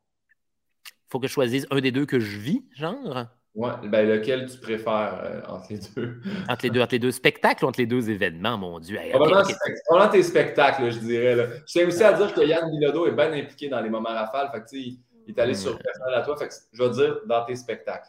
Dans les spectacles. Euh, OK. Je vais répondre Jack l'éventreur euh, parce que euh, il me permet, c'est un spectacle, j'ai deux conférences historico-humoristiques. Charles Beauchesne parle de la peste noire pendant 60 minutes et Charles Beauchesne parle de Jack l'Éventreur pendant 60 minutes. Voilà, vous êtes briefé. Jack l'Éventreur, il me permet de faire des effets que j'ai jamais fait dans ma vie. Il me permet de, euh, d'appliquer des mécaniques euh, de stand-up humoristique à de la frayeur. Et j'ai jamais fait ça dans ma vie. Et ça, c'est plaisant, plaisant comme effet. C'est de prendre tout ce que tu as appris en humour et l'utiliser pour rendre les gens inconfortables. et de, façon, de façon, comment dire, calculée puis, puis, puis, puis, en contrôle. Il y a des moments dans ce spectacle-là où je suis comme, ben oui, vous, vous, voulez voir, vous voulez voir à quel point c'est de la merde l'humanité? Vous voulez voir, genre, l'horreur du monstre humain. Check, et puis là, j'ai des diapos complètement, graphiques. Mais voilà, les implications de ce spectacle-là me permettent de faire des punchs de terreur. Et dans un spectacle où il y a justement de l'humour, c'est un, une espèce de, voyage émotif qui, en tout cas, j'en suis certain, est, très étrange pour le public, mais pour moi aussi, parce que je veux pas, je suis, je suis le véhicule de cette affaire-là. Fait que Jack, je dirais assurément Jack le prochain, il faut vraiment que je le lise, là, être sûr de ne pas me tromper. Euh, My Hero Academia ou Death Note? Death Note. Death Note, absolument. Death Note, pour ceux qui ne le savent pas. C'est un, euh, un, manga, euh, c'est une BD japonaise, mon Dieu, légendaire. Euh, c'est un complètement one-hit wonder, d'ailleurs, le, manga qui, qui, a, qui, a, illustré cette affaire-là. jamais rien fait d'autre d'aussi connu. Grosso modo, les aventures d'un surdoué à l'école au Japon qui tombe, qui est observé par un dieu de la mort qui s'ennuie et qui décide de faire tomber sur Terre son carnet de Dieu de la mort. Et ce qui se passe avec euh, le Death Note, le, titulaire Death Note, ce qui se passe avec ce carnet-là, c'est que dès que tu écris le nom de quelqu'un à l'intérieur, cette personne-là va mourir dans les 45 prochaines secondes d'une crise cardiaque. Si tu rajoutes des détails, cette personne-là va mourir de la façon dont, c'est écrit. Puis là, il y, a, il y a un paquet de règles relatifs à ça. Et là, notre personnage utilise ce livre-là afin de devenir Dieu de son vivant afin d'avoir possibilité de vie ou de mort euh, sur, sur, tout le monde, sur les criminels et de réorganiser la société de cette manière-là. Et c'est une pièce, c'est une enquête. Premièrement, c'est une bonne vieille enquête de détective. Il n'y a rien que j'aime plus que cette affaire-là. Euh, c'est une enquête de détective surnaturelle, bien sûr. Il y a des, des, bons vieux dieux de la mort, des bons vieux shinigami. Et, et euh, les conversations philosophiques relatives au, concept de, cette BD-là euh, à avoir avec des amis sont infinies et toutes plus intéressantes les unes que les autres. Ton take sur Death Note en dit beaucoup sur, sur qui tu es. Ce que tu ferais avec un Death Note en dit énormément sur qui tu es. Puis il y a toutes sortes d'écoles de pensée, puis c'est ça le, le, le point que le manga fait, c'est ce genre de pouvoir-là, le pouvoir de vie, le pouvoir de Dieu corrompt même la meilleure des personnes C'est ça la leçon de toute cette affaire-là. T'as beau être une personne qui aurait été un excellent agent de police, un premier de classe, quelqu'un qui avait la justice en tête quand il a commencé à utiliser cette affaire-là. Le pouvoir de Dieu fait de nous des diables. Wow, c'est beau ça. Lisez le manga. Il est sur, euh, il est sur Netflix, là, mais je, je, je, je m'apprêtais à écouter la série une troisième fois. Je me suis acheté les BD et c'est un satané beau voyage de BD. Je vous le suggère. À 4h30 avec un joint, là, ça se tape vraiment facilement. Parfait. Les pires moments de l'histoire ou les dandys du drame? les pires moments de l'histoire, oui, bien sûr, bien sûr. Ben, les dandys du drame, c'était le fun. C'était un groupe euh, duquel euh, je faisais partie euh, quand, quand on est sorti de l'école de l'humour avec Jérémy Larouche, Pierre-Luc Pomerleau, mon Dieu, avec Francis Papineau, il y a eu chum Dominique Roxicini qui fait, qui, qui, qui, fait, qui fait de la publicité. Oui, c'est ça. Il a, il, a, rentabilisé son casting. Excellent casting d'Homme Rock. Je suis content de le voir dans les affaires de même. Et François de Grandpré, avec qui je suis, ben, qui, qui, qui, mon auteur. Là. on écrit du stand-up depuis dix ans ensemble. Il est sur les pires moments de l'histoire. Je n'aurais pas rencontré, c'est ça l'affaire. Je n'aurais pas rencontré aucun de ces individus fascinants dans ma vie si ça n'avait pas été d'être dans un collectif d'humour avec eux autres. Euh, on a eu des très, très bonnes idées à l'époque. on s'est bien amusé, on a bien ri, mais c'était une étape. C'était une étape et les pires moments de l'histoire, c'est le produit acheminé dix ans plus tard. Fait que oui, oui, je vais choisir, je vais choisir le produit acheminé. Mais c'est bon, c'est bon que tu aies nommé tout le monde parce que euh, les prochaines, c'est, on les met euh, en compétition. Donc, Jay Larouche ou Pierre-Luc Pomerleau? Ah, ok, je dirais, je dirais Jay Larouche parce que, parce que euh, parce qu'on est le même genre de nerds dans la vie. On a, on a, on a les mêmes références sur un paquet d'affaires, puis on se fait rire avec des, des technicalités de, de, de, mise en scène, de, de, produits consommables de nerds qui, qui, qui, nous fait bien rire. Je, on rit des mêmes. Oui, absolument. Mais ah, Pierre-Luc, man. Pierre-Luc, c'est un, un individu tellement plaisant, tellement.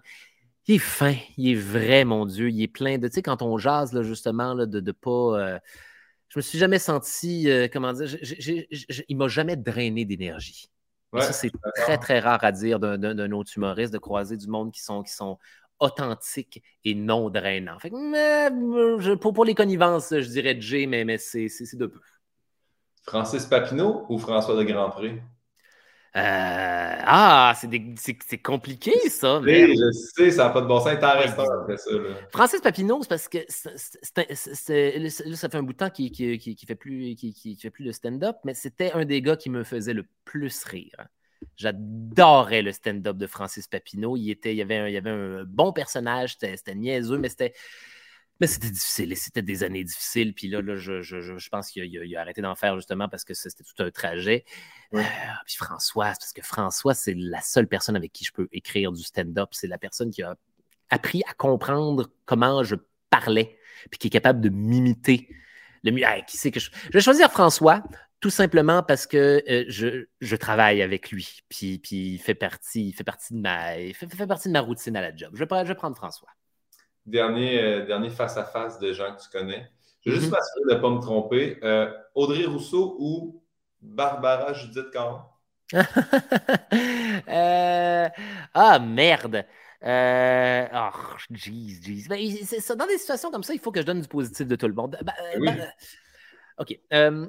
Barbara, elle, euh, c'était notre, euh, euh, notre réalisatrice sur les pires moments dans les, premières saisons. C'est plus, à partir de, celle-là, là, mais c'est quelqu'un qui me remet en question de, la bonne manière. C'est quelqu'un qui me, me, cale quand, quand, je vais trop loin. On va souvent trop loin en humour. On fait, on fait, souvent des affaires démesurées où on, joue sur la ligne, on essaie de faire du funambulisme puis d'être, un petit peu edgy.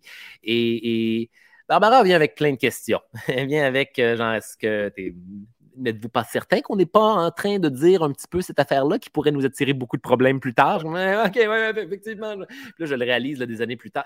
Il n'y a, rien qui vieillit plus vite que l'humour, man. C'est, Puis t'écoutes des affaires, là, des, d'années passées. Tu écoutes du vieux ah, stand-up. Même pas si loin, là. Moi, tu sais, le, le, documentaire du Saint-Cyboire, là. Euh, ben vieux gags? m'ont envoyé des. Ils disaient, on aimerait ça mettre ça dans le documentaire. J'ai fait, non sur toute la ligne. Non, non, non, non. je, m'excuse. J'endosserai jamais ce que je vois, puis c'est moi. Tu vois? Les, les, choses ont changé aussi dans, les dernières années. Là. Il, y a, comment dire, nos, sensibilités, euh, nos sensibilités sont plus, sont, sont plus accrues maintenant. Fait que c'est ça. Anyways, euh, Barbara ou Audrey, Audrey, man. Audrey fait partie du processus aussi. Là. Mais c'est ça. Je, Audrey, Audrey c'est la personne qui me fait couper dans la vie. C'est la personne qui me, qui me cale quand, quand, quand je suis trop verbeux et long. Et ça, c'est un de mes problèmes récurrents. Je suis verbeux et je parle longtemps. Et Audrey n'hésite surtout pas à me dire c'est pas nécessaire de, de, de, de jaser pendant, pendant 15 minutes. Là, ouais, non, je pense que tu l'as fait ton point. Là. Je pense qu'on n'a pas besoin de, 14 autres chapitres de cette affaire-là. Et ça, j'ai vraiment crissement besoin de ça dans la vie. Je vais choisir Audrey, mais tout simplement parce que parce que parce qu'elle fait partie du processus, parce qu'elle fait partie du processus créatif avec moi sur un, sur un paquet d'affaires. François puis Audrey, c'est les auteurs. ils, sont, ils sont irremplaçables. Je comprends. Le prochain, j'ai juste peur de mal le dire. Euh, Gengis Khan? Genghis Khan, oui. Ou Henri VIII? Genghis Khan. Genghis Khan, parce que Henri VIII, c'est un gros fucker. Henri VIII, c'est c'est le pire, c'est le pire de ce qui arrive quand on est au pouvoir. C'est la corruption. C'est un, gros dégueulasse qui avait même pas envie de régner finalement. Il avait juste envie de, se taper des chicks puis de manger des cuisses de poulet. Là, puis, euh, Khan, c'est un leader. Bon, euh, Khan, c'est un conquérant.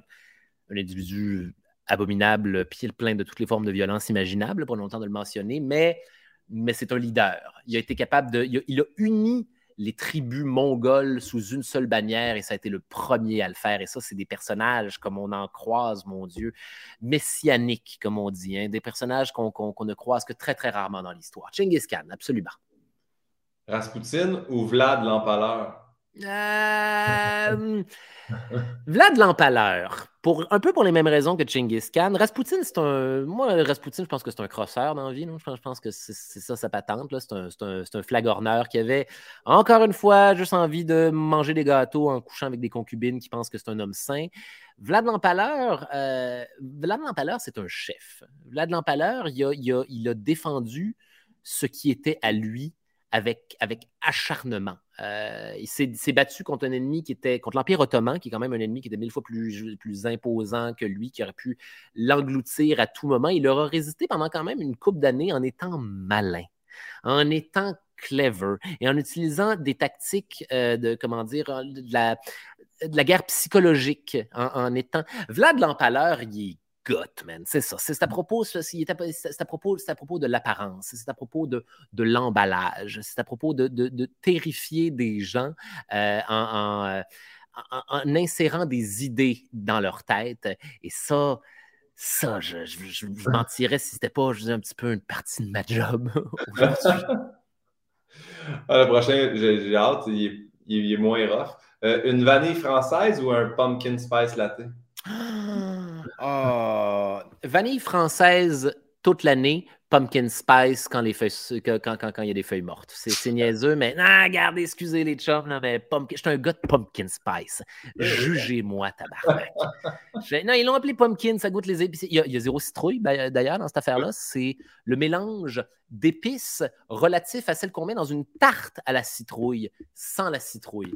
Je sais pas, ça vient avec une valeur sentimentale, puis je pense que la raison pour laquelle les gens commandent cette affaire-là aujourd'hui encore. C'est comme même chose pour le latte canne de bonbons euh, à, Noël. Je, suis un gars de produits dérivés des fêtes. C'est ça qui se passe. Quand c'est l'Halloween, je m'achète les, céréales avec une citrouille dessus. Là. Quand c'est Noël, je m'achète des patentes à gosse thématiques de Noël, les biscuits Pillsbury avec le bonhomme de neige c'est pour, pour, ça que je vis dans. Je suis un gars de fête, je suis un gars de célébration. Ah, j'aime ça.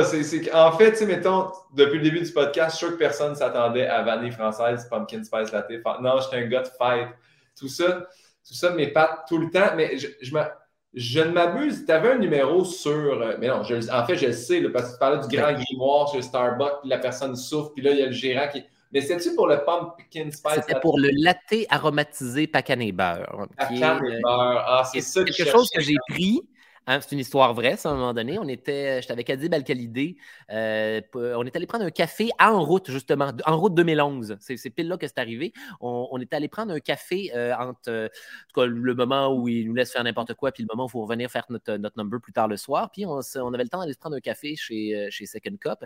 Là, il n'y avait pas de latte, il avait pas de latte pumpkin spice à ce moment-là. Il avait tout passé. Fait que là, j'étais comme, ah, je sais pas, moi, est-ce que je vais prendre un latte aromatisé de pacané beurre. Puis là, là, voilà, là, la débandade, là, c'était l'enfer sur Terre. Plus personne ne se souvenait comment faire cette affaire-là. Ils ont dû sortir le style livre laminé dans dessous du comptoir qui était là quand la shop ouverte, là, va essayer de retrouver là, dans le grimoire comment faire un latte aromatisé pacané beurre. C'est de la poudre, c'est toute la petite poudre dans la même affaire. C'était même pas si bon que ça. En, en fin de compte, c'est juste que ça a été la débandade. J'ai été un cauchemar pour tout le monde en prenant uniquement quelque chose qui était sur le menu et que les gens ne commandent pas d'habitude. Et je fais ça sans le vouloir à répétition à toutes les fois que je vais au restaurant. Je prends des affaires funky que personne n'aime. Puis là, tout le monde est pris là, à dépourvu. Ah oui, non, shit, quelqu'un a commandé cette affaire-là. Je, le savais. Je savais que ça allait arriver. Je savais que quelqu'un allait finir par le commander. Là, c'est moi qui étais à la table en train de faire comme! Je, aux anchois, c'est par ici. Mais j'ai beaucoup pensé à toi parce que quand je suis allé à Val d'Or, c'était la fête de Tilou, Stéphane Paquin, euh, le gars de mhm. son de la tournée Louis-José, mais il remplaçait sur ma tournée. Puis euh, c'était sa fête de 40 ans. Fait que j'ai écrit à, sa blonde et à un de ses amis en faisant C'est sa fête de 40 ans, je veux y acheter quelque chose, qu'est-ce qu'il aime? Puis ils m'ont dit Il aime les drinks, tu sais, genre, achète-y de l'alcool aux bananes, tu sais, genre, il y a juste lui qui aime ça. Fait que je vais à sac, ils l'ont pas. Là, je check dans un autre sac de la BTB, ils l'ont pas. Fait que j'achète un gin normal, puis je dis Hey, je voulais t'acheter une espèce de rhum aux bananes que personne boit et qui n'existe pas nulle part. On arrive chez Saint-Tube pour souper avant le show. Dans le bar, on voit la bouteille. je disais à madame, je dis, on vous l'avez trouvé cette affaire-là? On va vous prendre un drink avec ça. Et là, un drink avec ça. Chris, la, bouteille, elle n'avait pas été ouverte depuis probablement 1902. Elle a ouvert la bouteille, puis elle a comme fait Attends, et là, c'est ça. Elle a sorti le cartable des drinks, qui n'est pas un grimoire, mais vraiment un cartable avec des feuilles plastifiées. Puis elle les a toutes flippées. Puis à la fin, on a juste fait, hey, bouge, on est allé sur Google, on a trouvé une recette, on a dit, fais-nous ça. Faites-moi cette affaire-là pour la du ciel avec la poussière. C'est parce que on ne l'utilise jamais, hein, tu sais, ce drink. Il m'est arrivé, c'est 100% ça l'anecdote du latte aromatisé Pacanéber. C'est excusez, on le fait jamais. Quelqu'un aurait dû l'enlever sur le menu, les chums. Sinon, euh, écoutez des documentaires animaliers complètement battés ou écoutez Gérard Depardieu complètement batté. Écoutez des documentaires animaliers complètement battés, même si Gérard Depardieu est à sa manière lui aussi un documentaire animalier, mais ça, c'est une autre paire de manches. Les animaux, man, sont fascinants sont, premièrement, sont magnifiques. leur couleur, leur, euh, leur texture, leur, et ils ont des personnalités. Et c'est le fun, c'est le fun de faire du doublage par-dessus des documentaires animaliers quand tu es un petit peu stone. Moi, c'est un, un, de mes plaisirs dans la vie. Avec ma copine, d'ailleurs, on s'assoit, on se spark un doobie, on écoute euh, David Attenborough qui nous parle des, oiseaux en Afrique, puis, j'ai fait parler par-dessus. Puis c'est, voilà, voilà, tout est là. tu peux l'écouter sans vraiment l'écouter. Et c'est c'est fascinant, les animaux, c'est incroyable. Il faut les préserver. Mon Dieu, c'est des, êtres fabuleux. Il n'y a pas une usine nucléaire qui va, qui, va battre ça dans mon système de valeurs.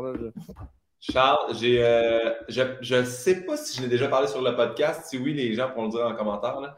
Mais euh, moi, je n'ai pas beaucoup pris de potes dans ma vie. Hein. Mm-hmm. Mais la fois que j'en ai pris pendant la pandémie avec mon ex, euh, on s'est mis à beaucoup rire. Et là, j'ai dit, hey, j'ai remarqué quelque chose. Quand tu vas sur le site de l'UDA, mhm. euh, la page, si tu passes sur Refresh, elle met tout le temps cinq nouvelles personnes de l'UDA. Tu sais. Refresh, elle met cinq autres. Et là, j'ai dit, hey, je pense que j'ai une idée de jeu. J'ai pris mon téléphone, j'ai diffusé ça sur la télé. Puis à chaque fois, il fallait créer une série avec ces CV-là. Des castings. mon gars, une soirée à en avoir mal au ventre, ça n'avait pas de bon sens. non, bien sûr. C'est comme une espèce de roulette russe de l'union des artistes. Ouais, ouais, Tu sais, des fois, c'est le fun parce que c'est comme, mettons, quatre inconnus, puis Magali Lépine Blondeau, puis tu fais, OK, à elle, elle va, elle va attirer l'audience. On a un rôle de jeune première pour elle, puis là, t'as lui, ça va être le cuisinier, son beau-père. Puis... Euh. tu fais tour des documents animaliers, là, tu fais juste aller faire un petit refresh sur l'UDA, tu as une belle soirée en perspective. OK, ça, je prends ça en note, ça, ça m'a l'air d'être mon genre de jeu de poteux, ça. Euh, porter un kit médiéval ou une robe de chambre? Ah, une robe de chambre parce que je, c'est, mon linge dans la vie. C'est, c'est, ce que je porte. Le, c'est ce que je porte. Je, je, suis, je suis casanier, moi. Je sors pas beaucoup de chez nous.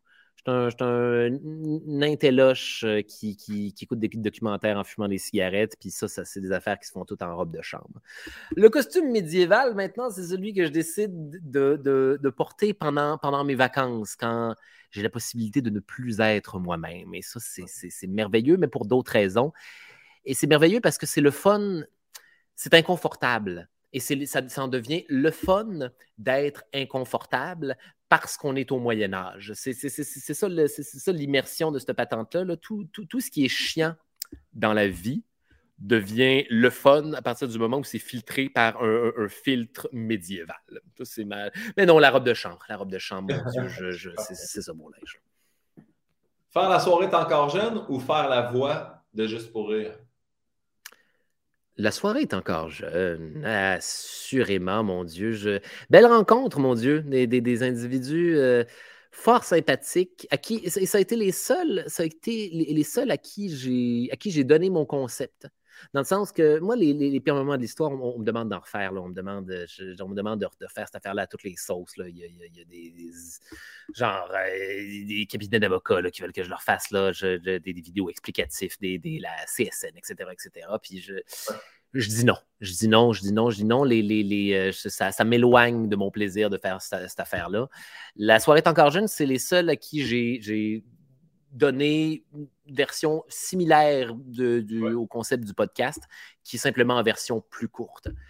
Et parce que c'est un bon public, parce que c'est des, des, des, gens qui aimaient ça, parce qu'ils m'ont trusté, parce qu'ils m'ont, ça a été les premiers qui m'ont trusté avec une vraie gig professionnelle à une époque où j'étais encore un plouc. Et ça, ça, ça, ça, a toute la valeur du monde. Ça, te souviens-tu, Pinot, toi, la, la, première fois que le monde professionnel t'a fait confiance avec une patente? Oui, mais je me suis battu très fort pour avoir accès à cette patente-là. Mais oui, euh, je me rappelle encore quand ils ont Qu'est-ce que c'était? Euh, c'était à VRAC TV quand ils ont accepté que je fasse l'émission Alt pour, euh, pour les jeunes. Tu vas, tu, vas, tu vas nous parler de santé, puis il va falloir ça soit comme quelque chose de drôle, mais qu'on va, on va comprendre et vulgariser. Puis au début, j'étais comme, ah non, on vient déjà de me mettre dans un créneau. Puis après ça, j'ai fait, ah non, ça, j'aime ça. Puis euh, dans la même année, j'ai eu OD, qui était comme un peu des candidats de OD. C'était bon, ça. C'était un bon concept. C'était crispement le fun, ça. Ben ça, ça, cela. Pourquoi je, je remets beaucoup de, de, de, de gloire à OD, parce que eux autres, c'était live. Ils ont fait, nous, on prend, on prend le risque que ce gars-là dise des choses live en roastant des candidats, tu sais, ce qui n'est pas. Euh, tu sais, parce que tu peux. Live, là, tu peux l'échapper, la joke qu'ils vont éditer, puis que, tu sais, il y en a en footage d'enregistrer probablement des affaires de vrac ou peu importe, où tu fais comme. Oui, Je pense qu'il y a du l'édit là-dessus? Qu'on a filtré quelque chose. Mais ça, fait que c'est deux. Puis, étant donné que c'est ta première, le, tu le prends le défi, là. Tu, tu, let's go, là. Faites-moi faire le funambulisme que vous voulez que je fasse, là. Je, vais, je vais le faire pour vous. Vous, vous m'avez fait confiance. Je, Allons-y. Non, c'est ça, ça a une valeur tout à fait particulière. Euh. Ouais, j'oublie jamais ça. C'est pour ça qu'après ça, mettons, certaines personnes me rappellent, je fais oui, je vais, oui, je vais, faire, je vais participer à ton show. Oui, parce qu'au au début, tu m'as fait la première passe à la palette que j'ai eu besoin. Fait que, yep, yep, yep, yep, je comprends tout à fait. La dernière question euh, des rafales, euh, euh, c'est toujours une question un peu qui porte à confusion sur le fait que Yann est soit très seul ou consomme beaucoup, mais je pense quand même. Soit que pour le reste de ta vie, chaque fois que tu as fumé du weed, tu dois être habillé en complet cravate pour le reste de la journée, ou chaque fois que tu as envie d'insulter quelqu'un, tu éclates en riant comme un âne pendant deux minutes. Je vais prendre le rire d'âne.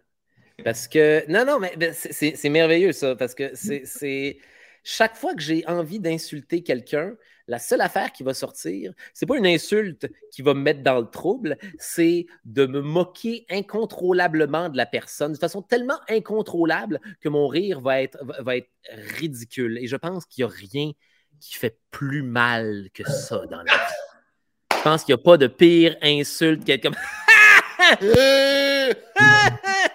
ah, je, assurément, assurément que c'est ça que je prends. Ce serait un super pouvoir.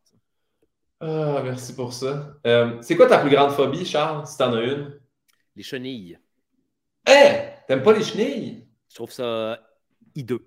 C'est des, j'en ai peur au même titre que des gens ont peur des, serpents ou, euh, ou, des araignées. Les, les, les, chenilles et les gastéropodes, les escargots puis les, les limaces, je... leurs anatomies me font bad tripper, Guillaume. T'as tellement, as tellement une veste qui a la texture d'une chenille en ce moment. Un peu, hein, légèrement, mais les, les, les, chenilles, parce qu'elles sont pleines de glu, man. C'est des, des, elles sont pleines de gelée. Elles ont des, gros yeux qui, dans lesquels il n'y a, a, pas la moindre trace d'émotion, de quoi que ce soit. Tout ce qu'elles font, c'est manger. C'est des, êtres binaires et, larvaires et dégoûtants. Je, je, veux pas les toucher. Des fois, je, suis quelqu'un qui, dans la vie, craint d'aller se balader, d'aller se balader en forêt parce que j'ai eu trop d'occasions, genre, je sais pas, tu te frottes contre une feuille, il y a une chenille sur tes affaires. Euh, je les trouve répugnante, Guillaume. Puis les escargots puis les gastéropodes, même affaire. leur moyen de locomotion principal, c'est la morve, Guillaume. Ces, ces, créatures-là dépendent de la morve. Puis les, les yeux d'un escargot, y a quelque chose de plus froid, extraterrestre et flippant que cette affaire-là? C'est les seuls euh, des bestioles qui ont des yeux qui ressemblent un peu à ceux des humains. Et ça ne devrait jamais être comme ça, mon Dieu. Ils ont, ils ont, ils ont une pupille, là. Ils, ont, des, des mais c'est ça, des gros yeux vides qui sont constamment d'aérer indépendamment, avec encore une fois aucune expression attribuable. Non, c'est des monstres, c'est des putains. Puis la morphe. Puis la morphe. Non, non, pire affaire. Pire affaire qui existe. Qu'est-ce que tu souhaiterais pas à ton pire ennemi? Être enterré vivant. Non, je, non, c'est pas vrai. Je ne souhaiterais pas à mon pire ennemi un, euh, accident euh, de euh, spéléologie, de l'exploration des cavernes. C'est comme ça qu'on appelle ça? Oh mon Dieu, je oui. Tu sais de quoi je parle, hein? Il y a, il y a un gars, là, je tombe. Non, mais moi, tout ce qui est caverne, tout ce qui est petit endroit étroit, tout ce qui est traversé dans une plongée sous-marine puis resté jamais, tout ça, mais, ah! ah! ouais. L'exploration de cavernes sous-marines, il y a des fuckés là, qui font ça dans la vie. Là, qui sont... attends, je vais, te faire flipper avec ça, je vais te le faire rapidement. Il, y a, un gars, là, il y a quelques années, il est décédé euh, en faisant justement de l'exploration de cavernes. Il est tombé à l'envers dans un trou où il est resté pogné la tête en bas pendant plusieurs heures. Fait que là, tu es dans le noir absolu, jamais en deux parois rocheuses, la tête en bas, dans une situation où c'est plus irrespirable que jamais. Et là, il faut que quelqu'un te trouve ils l'ont trouvé, Guillaume. Ils l'ont trouvé, ils ont envoyé des robots pour essayer de le dépogner. ils n'ont pas été capables de le déprendre. Puis il est mort. Et ça, là, ça, Guillaume, là, ça ne sera pas, ça ne sera pas ma mort. Je ne vais pas mourir comme ça, je te le promets. Et je, je ne le souhaite pas à ah, mon pire ennemi. Bien répondu. Si jamais, par de pire ennemi, Yann vient d'arriver, si tu veux l'envoyer promener pour ses questions rafales, il est juste. Allô Yann, je... humblement, va chier. bon, euh, je poursuis. parce que tout le long, je pense, la caverne, je me disais, je pensais qu'elle allait être pognée en tête par en bas, puis qu'à un moment donné, c'est comme la montée des eaux, puis il est comme mort noyé. Je pensais que c'était ça, puis tout le long, j'angoissais que tu allais arriver au moment où l'eau monte, puis. Mais c'est quand même assez angoissant de juste. Il a juste asphyxié la tête en bas dans le noir, Guillaume. C'est pas mieux. Au moins, au moins l'eau, ça va être bref. J'avais tout à bien, là, je suis rendu avec une nouvelle peur. Bon. C'est quoi le bonheur parfait pour toi, Charles? Le bonheur parfait. Le bonheur parfait, c'est euh, se, décapsuler le premier drink en vacances ou s'allumer le, premier bat euh, en vacances. Quand tu viens d'arriver en chalet, quand tu viens d'arriver, je sais pas, à Bicoline, quand tu viens d'arriver au whatever, tu as fait quatre heures de route, tu es brûlé, tu viens de délier les membres, là, tu t'assois dans une chaise autour de, du feu avec des chums, whatever, puis tu te, te spark un doobie en, en expirant pour la première fois depuis tellement longtemps parce que tout a été stressant, parce qu'il y a eu des festivals avant ça, puis des estis d'occasion de euh, toutes plus tripantes les unes que les autres. J'ai fait, mon premier gala juste pour rire cette année, un, cauchemar absolu. Ça, s'est bien passé, mais dans le sens, le stress, le stress, le stress de cette affaire-là, Guillaume, j'étais là, j'ai été cambré, j'étais fait en marbre pendant les deux semaines qui ont suivi. Puis après ça, j'étais en vacances. Puis je me suis assis autour d'un feu avec des chums et j'ai regardé le coucher de soleil avec des amis. Et ça, il y a. T'as vacances? T'as dit vacances, t'as aussi dit bicoline. Pourquoi j'ai l'impression que quand tu sors de bicoline, t'es pas reposé comme des vacances? C'est un heureux mélange de. de, de t'es reposé, mais pas vraiment. Maintenant, ce que je fais, c'est que je me pogne une semaine après. Mais c'est parce que c'est un, un, repos, mon Dieu. Parce que moi, quand je vais faire du, grandeur nature médiévale fantastique, moi, je suis, euh, je suis Yorick le fou. Je suis le fou du roi. Fait que je m'en vais faire exactement la job que je fais dans la vie, mais au Moyen-Âge. C'est ça, c'est ça le point que je te faisais tout à l'heure. Ce qui est le fun avec le Moyen-Âge, c'est que toutes les affaires chiantes deviennent le fun parce qu'elles se passent dans, un contexte où c'est pas toi, puis il n'y a aucune conséquence négative à, échouer ces affaires-là. Fait que ça, c'est bon, c'est le fun sur c'est le fun sur l'esprit, je te dirais. C'est reposant sur.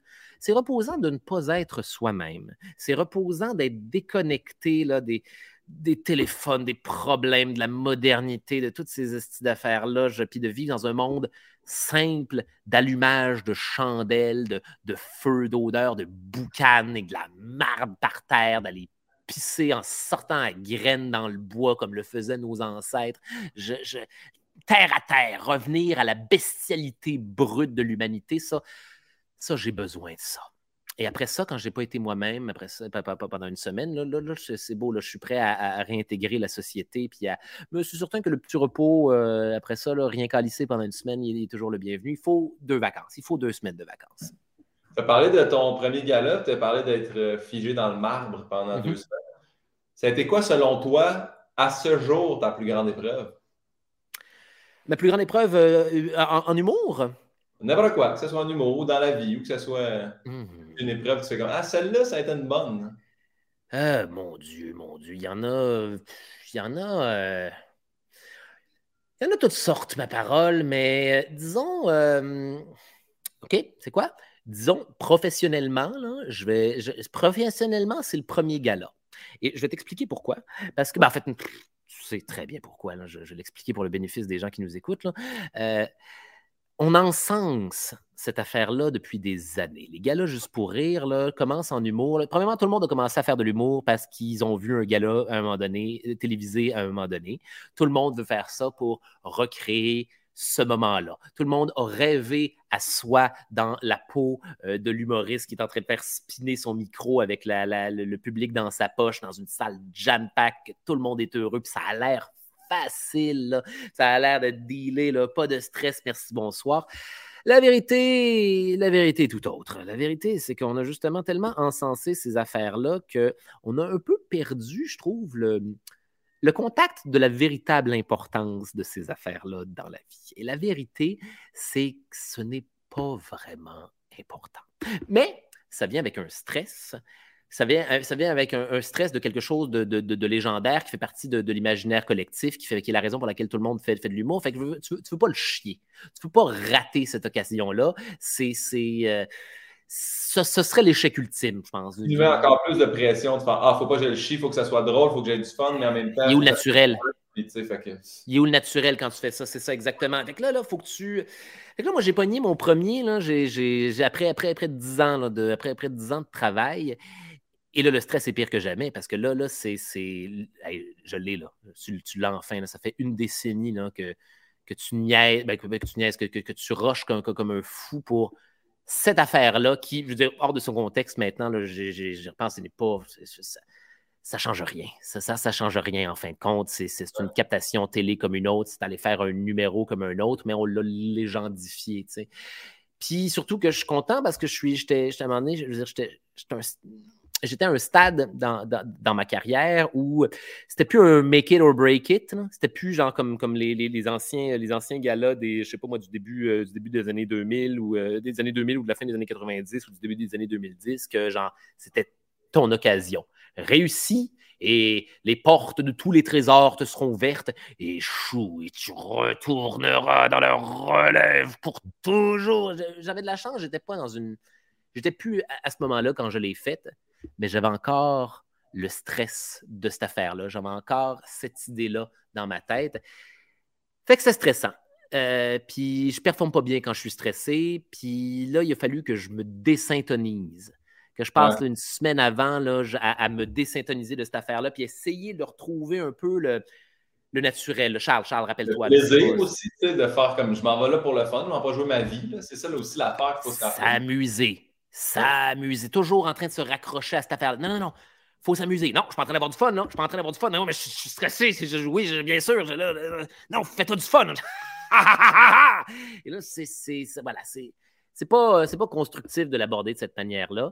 Ça a été du travail, ça a été de la méditation, ça a été. Puis le jour même, en fait, ça a été. Ah, ça fait... Et moi, ça, fait dix ans là, que je me mets dans, dans, dans la position euh, dans une position euh, fictive où, je me ramasse à cette situation-là, où je fais de la visualisation de cette affaire-là. Et ça fait dix ans que, coup après coup, à toutes les fois que je fais ça, ma réaction, c'est oh! Ah, c'est c'est stressant. Qu'il faut pas le rater. Qu'il faut pas. Chris, il y a du monde. Il y a tellement de monde. Il y a tellement de public. Là, faut pas que je me chie dans mes affaires. Là, faut pas que... Je me souviens plus de mon texte. Je sais pas. Je me, souviens, je me souviens plus de mon texte. J'ai aucune idée. Je sais pas. Là, j'ai pris toutes les. Toutes les comment dire J'ai pris toutes les, chances de mon bar. J'ai demandé le télésouffleur. J'ai demandé tous les filets là, imaginable pour essayer de me libérer du maximum de pression relative à cette affaire-là et pour l'amour du ciel, avoir du plaisir. Eh oui. Et c'est quoi la leçon de toute cette affaire-là? C'est que la seconde où tu entres sur scène, tu te rends compte que ton numéro, tu le connais back à back. Tu ben l'as fait mille fois, tu es en contrôle de tes effets, puis le public, je veux dire, c'est pas qu'ils sont accessoires à ce stade-ci, mais tu es comme, non, non, c'est pas vous qui allez m'imposer la dynamique de la soirée. Voici la dynamique des dix prochaines minutes. Les chums, je vous suggère de me suivre. De toute façon, j'en ai rien à chier. Ils vont mettre des rires en canne si ça marche pas. Vous êtes remplaçable par des machines. Et ça s'est bien passé en fin de compte. Et je pense que c'était les derniers galas, Guillaume. je ne sais pas s'il faut le dire, mais je, je, pense, je pense que c'est terminé. Je pense que je suis arrivé, là, le dernier, dans le dernier bout, là, j'ai mis mon pied dans la porte, là, puis j'ai fait puis là, je disparais avant la fin du générique. Ça, ça se peut, hein, parce que justement, c'est plus ce que c'était. Puis là, maintenant, c'est vraiment beaucoup pour des pubs, puis tout ça. Puis, ah, ben là, on le met à TV parce que c'est Maxi, puis les épiceries, puis tout le monde va. Mais c'est correct, ça. Ça, ça, ça, mais, ça fait longtemps que c'est comme ça. Ouais, je pense que les gens vont venir découvrir du stand-up de de d'autres manières. Le stand-up n'est pas mort. Puis ce qui est bon, c'est quand justement ils reprennent ton numéro puis ils le mettent sur le web. Sincèrement, je pense que c'est là que ça marche. Puis j'aime ça parce que Yann m'a écrit euh, faire du télésouffleur pour Charles Beauchesne, ça doit être quand même rocambolesque. sur le télésouffleur, passer de te suivre. J'ai besoin Il faut que ça faut être tête. Attention, ça va aller vite, les chums. Là. Je, je, fiez-vous à moi. Là. vous allez lire, euh, vous, allez t'essouffler à la fin. Mais Ça le fait, mon Dieu. Charles, est-ce que tu te rappelles-tu ton dernier fou rire? Oui. Euh, oui, mais je me, je me attends, oui, mais je me rappelle plus. Il était, il, était en rapport à quoi, par contre? C'était euh, euh, ah my God, mon dernier fou rire. Je suis pas quelqu'un qui pogne des fou rires facilement. Qu'est-ce que tu allais dire? Te rappelles-tu d'un fou rire mémorable, sinon? Une oui, oui, oui, oui, je, je me rappelle un, mémorable. à un moment donné, j'étais. J'étais défoncé au Moyen Âge, puis il y avait des, des tentes, il y avait j'étais avec mon ami, puis il y avait des, des, tentes blanches qui étaient disposées un peu partout sur une plaine, et on était persuadés que c'était de gigantesques membres du Ku Klux Klan qui étaient en train de sortir du sol. Et ça, ça c'est une image qui m'a bien fait rire, ma parole. ah, Charles. Euh, la prochaine question, je tiens toujours à le dire, je l'ai pris à RuPaul dans l'émission RuPaul's Drag Race. je demande toujours aux finalistes en mettant une photo de. de... en fait, je me questionne tellement de quoi a l'air le jeune Charles. Je me demande, Charles au primaire a l'air de quoi, mais la question est la suivante. Qu'est-ce que tu dirais au jeune Charles si tu le croisais? Ben, premièrement, le jeune Charles, il a l'air de moi avec une coupe champignon. C'est pas mal ce gars-là.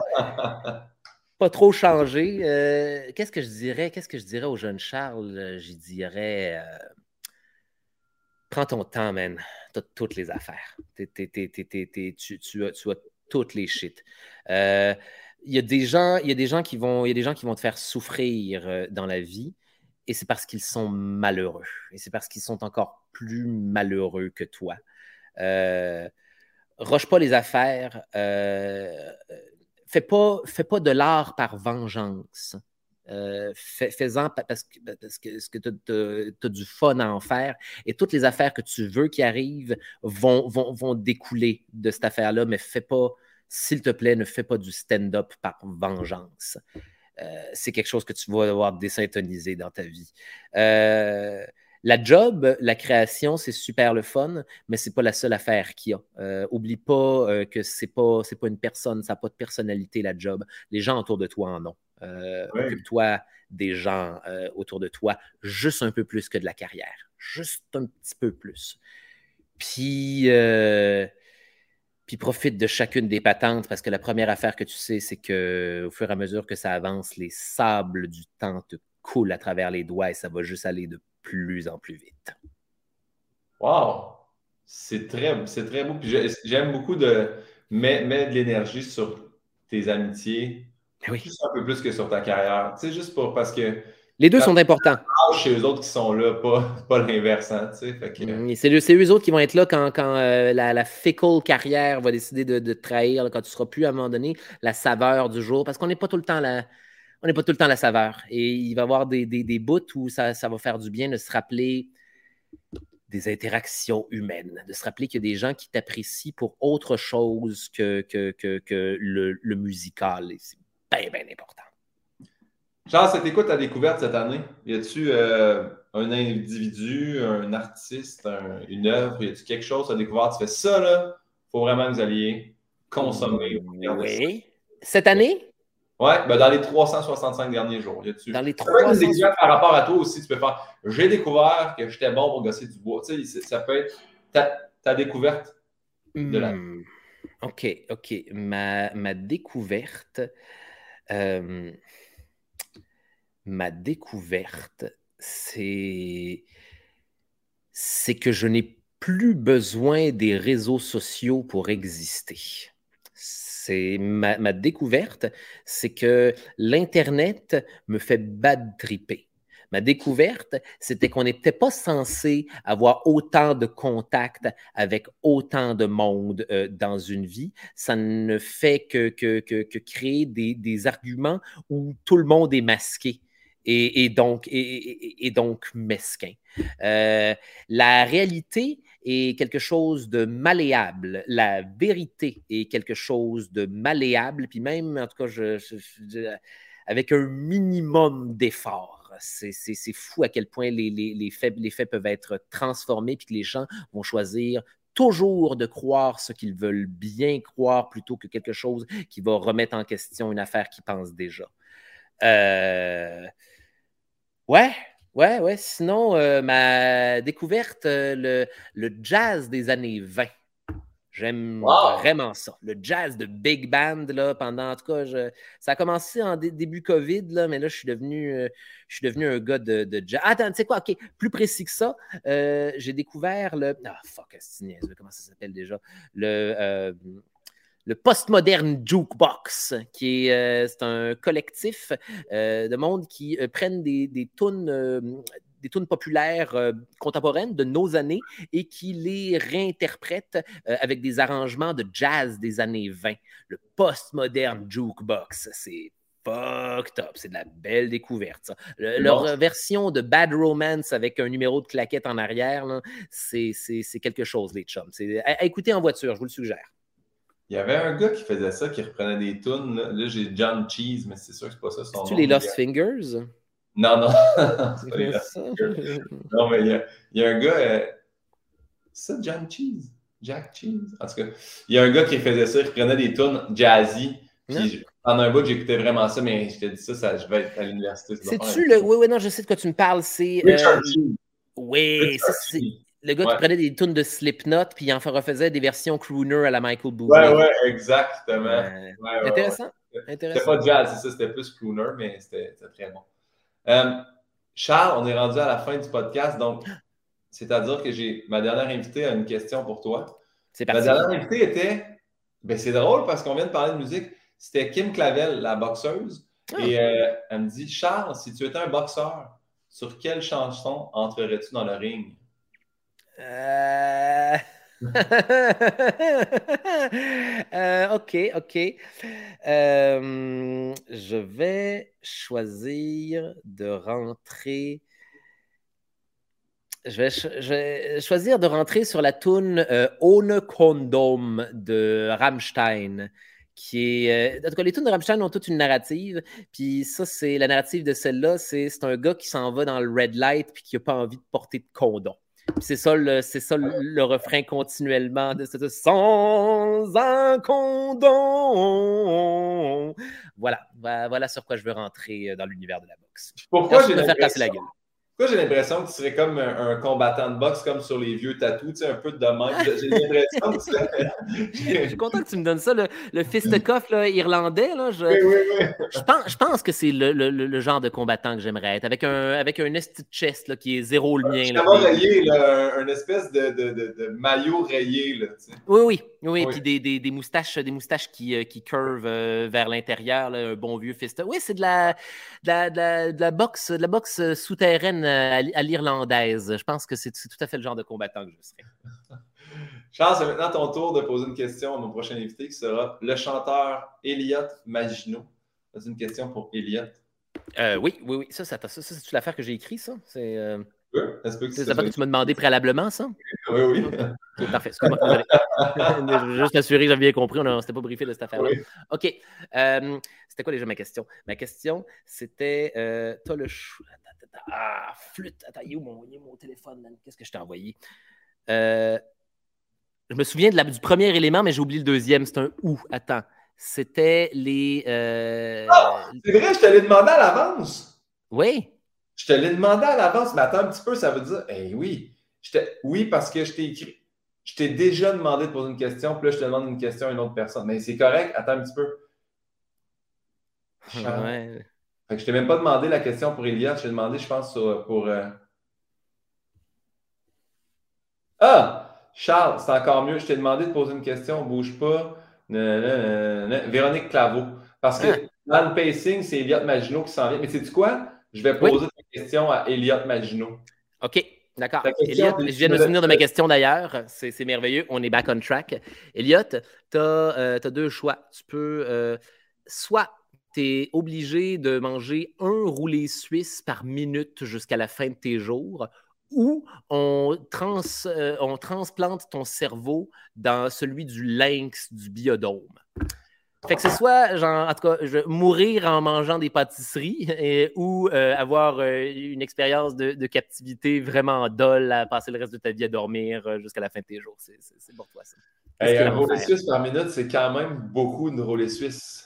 C'est. c'est- c'est- c'est- je- l'ai sugar-coaté, là, dans dans le sens du terme, là, mais euh, parce que on, on s'y attendrait pas, étant donné que c'est une, c'est- une pâtisserie, là, c'est celle qui a l'air d'être la plus plaisante des deux, mais manger une pâtisserie par minute, tu vas, premièrement, tu vas mourir très, très rapidement. Deuxièmement, c'est un enfer. Personne ne devrait vivre ça, man. C'est la pire mort imaginable. C'est c'est digne de Seven. Non, non, le lynx, le lynx pour moi. Mange, faut que tu manges dans la douche, faut que tu manges aux toilettes, faut que tu manges. Tout le temps, tout le temps. Puis, puis tu sais, t'as pas comme un estomac magique. Là. Il va falloir genre, que tu te fasses vomir pour manger plus de roulés suisses par la suite, en autant que tu sois toujours en train d'en manger un par minute. Ça va accaparer ta vie euh, jusqu'à ce que, jusqu'à ce que tu, tu, tu meurs euh, de, de diabète relativement rapidement. Hein. C'est, Il y, a, il y a un, il y a un certain nombre de bananes qui peut, qui peut te tuer à un moment donné. Là. Tout est une Ouais. question de quantité. Là. Ah, Charles, j'ai tellement eu de plaisir. Euh, je demande tout le temps ça aux invités à la, à la toute fin. As-tu quelque chose que tu aimerais plugger? Qu'est-ce qu'on doit regarder, consommer, lire, écouter avec Charles Beauchesne dedans? Rapido presto. euh, Et Attends un peu, j'ai oublié, je t'en ai même pas parlé de ça, mais l'autre fois, j'arrive à la bibliothèque, je fais Hein, on dirait Charles Beauchesne. Chris, c'est un livre avec tout dessus? ouais. ouais. C'est vrai, que j'ai dit lire, mais il y a vraiment un livre à lire avec toi dedans. J'allais le plugger, commençons par cette affaire-là. Euh, j'ai. Ah, attends, je vais aller le chercher, le sec. C'est vraiment, euh, c'est bien fait. C'est, euh, OK, les amis. Alors, premièrement, si vous allez faire un tour en librairie, il y a cette fabuleuse pièce, Les Chroniques de l'Abîme, euh, qui est un livre que j'ai écrit avec euh, mon comparse euh, Simon Predge du podcast Ars Moriendi. C'est un recueil de, nouvelles. Oh, ben, je vais vous montrer. C'est un recueil de nouvelles d'horreur avec. là, on le voit pas, là, mais il y a des, il y a des, il y a des illustrations, là, fucked up, puis des, on a un chouette, chouette illustrateur français sur celle-là. Sinon, je, je, suis dans les dernières représentations de mes deux conférences. Charles Beauchesne parle de Jack Léventreur pendant 60 minutes et Charles Beauchesne perd de la peste noire pendant 60 minutes. Dépêchez-vous, billets en vente au hahaha.com. Euh, c'est mes, mes, dernières. Après ça, je les remets dans le fridge pendant un bon, pendant un bon 2-3 ans. Je vais les refaire, mais ça s'en va au fridge très rapidement. Je ressors mon spectacle de stand-up de 2019, euh, Les corbeaux me regardent d'un air bizarre. Euh, ça, je vais le runner pendant, pendant quelques temps encore. venez, venez en profiter. Et euh, je peux, je peux, je peux l'annoncer, mais euh, les pires moments de l'histoire, on est de retour pour une, pour une cinquième saison. Euh, j'enregistrais ça aujourd'hui, peux-tu croire? Ça s'en vient d'ici, d'ici le mois de décembre. Merci infiniment d'avoir accepté de participer au podcast en plus de cette grosse journée-là. Charles, je, je, fais ça maintenant, c'est nouveau. je demande à la personne de dire un mot de la fin et j'appuie sur le générique. Donc, tu as, le mot de la fin. Ah. N'oubliez surtout pas de ne jamais tomber amoureux. Merci, Jean.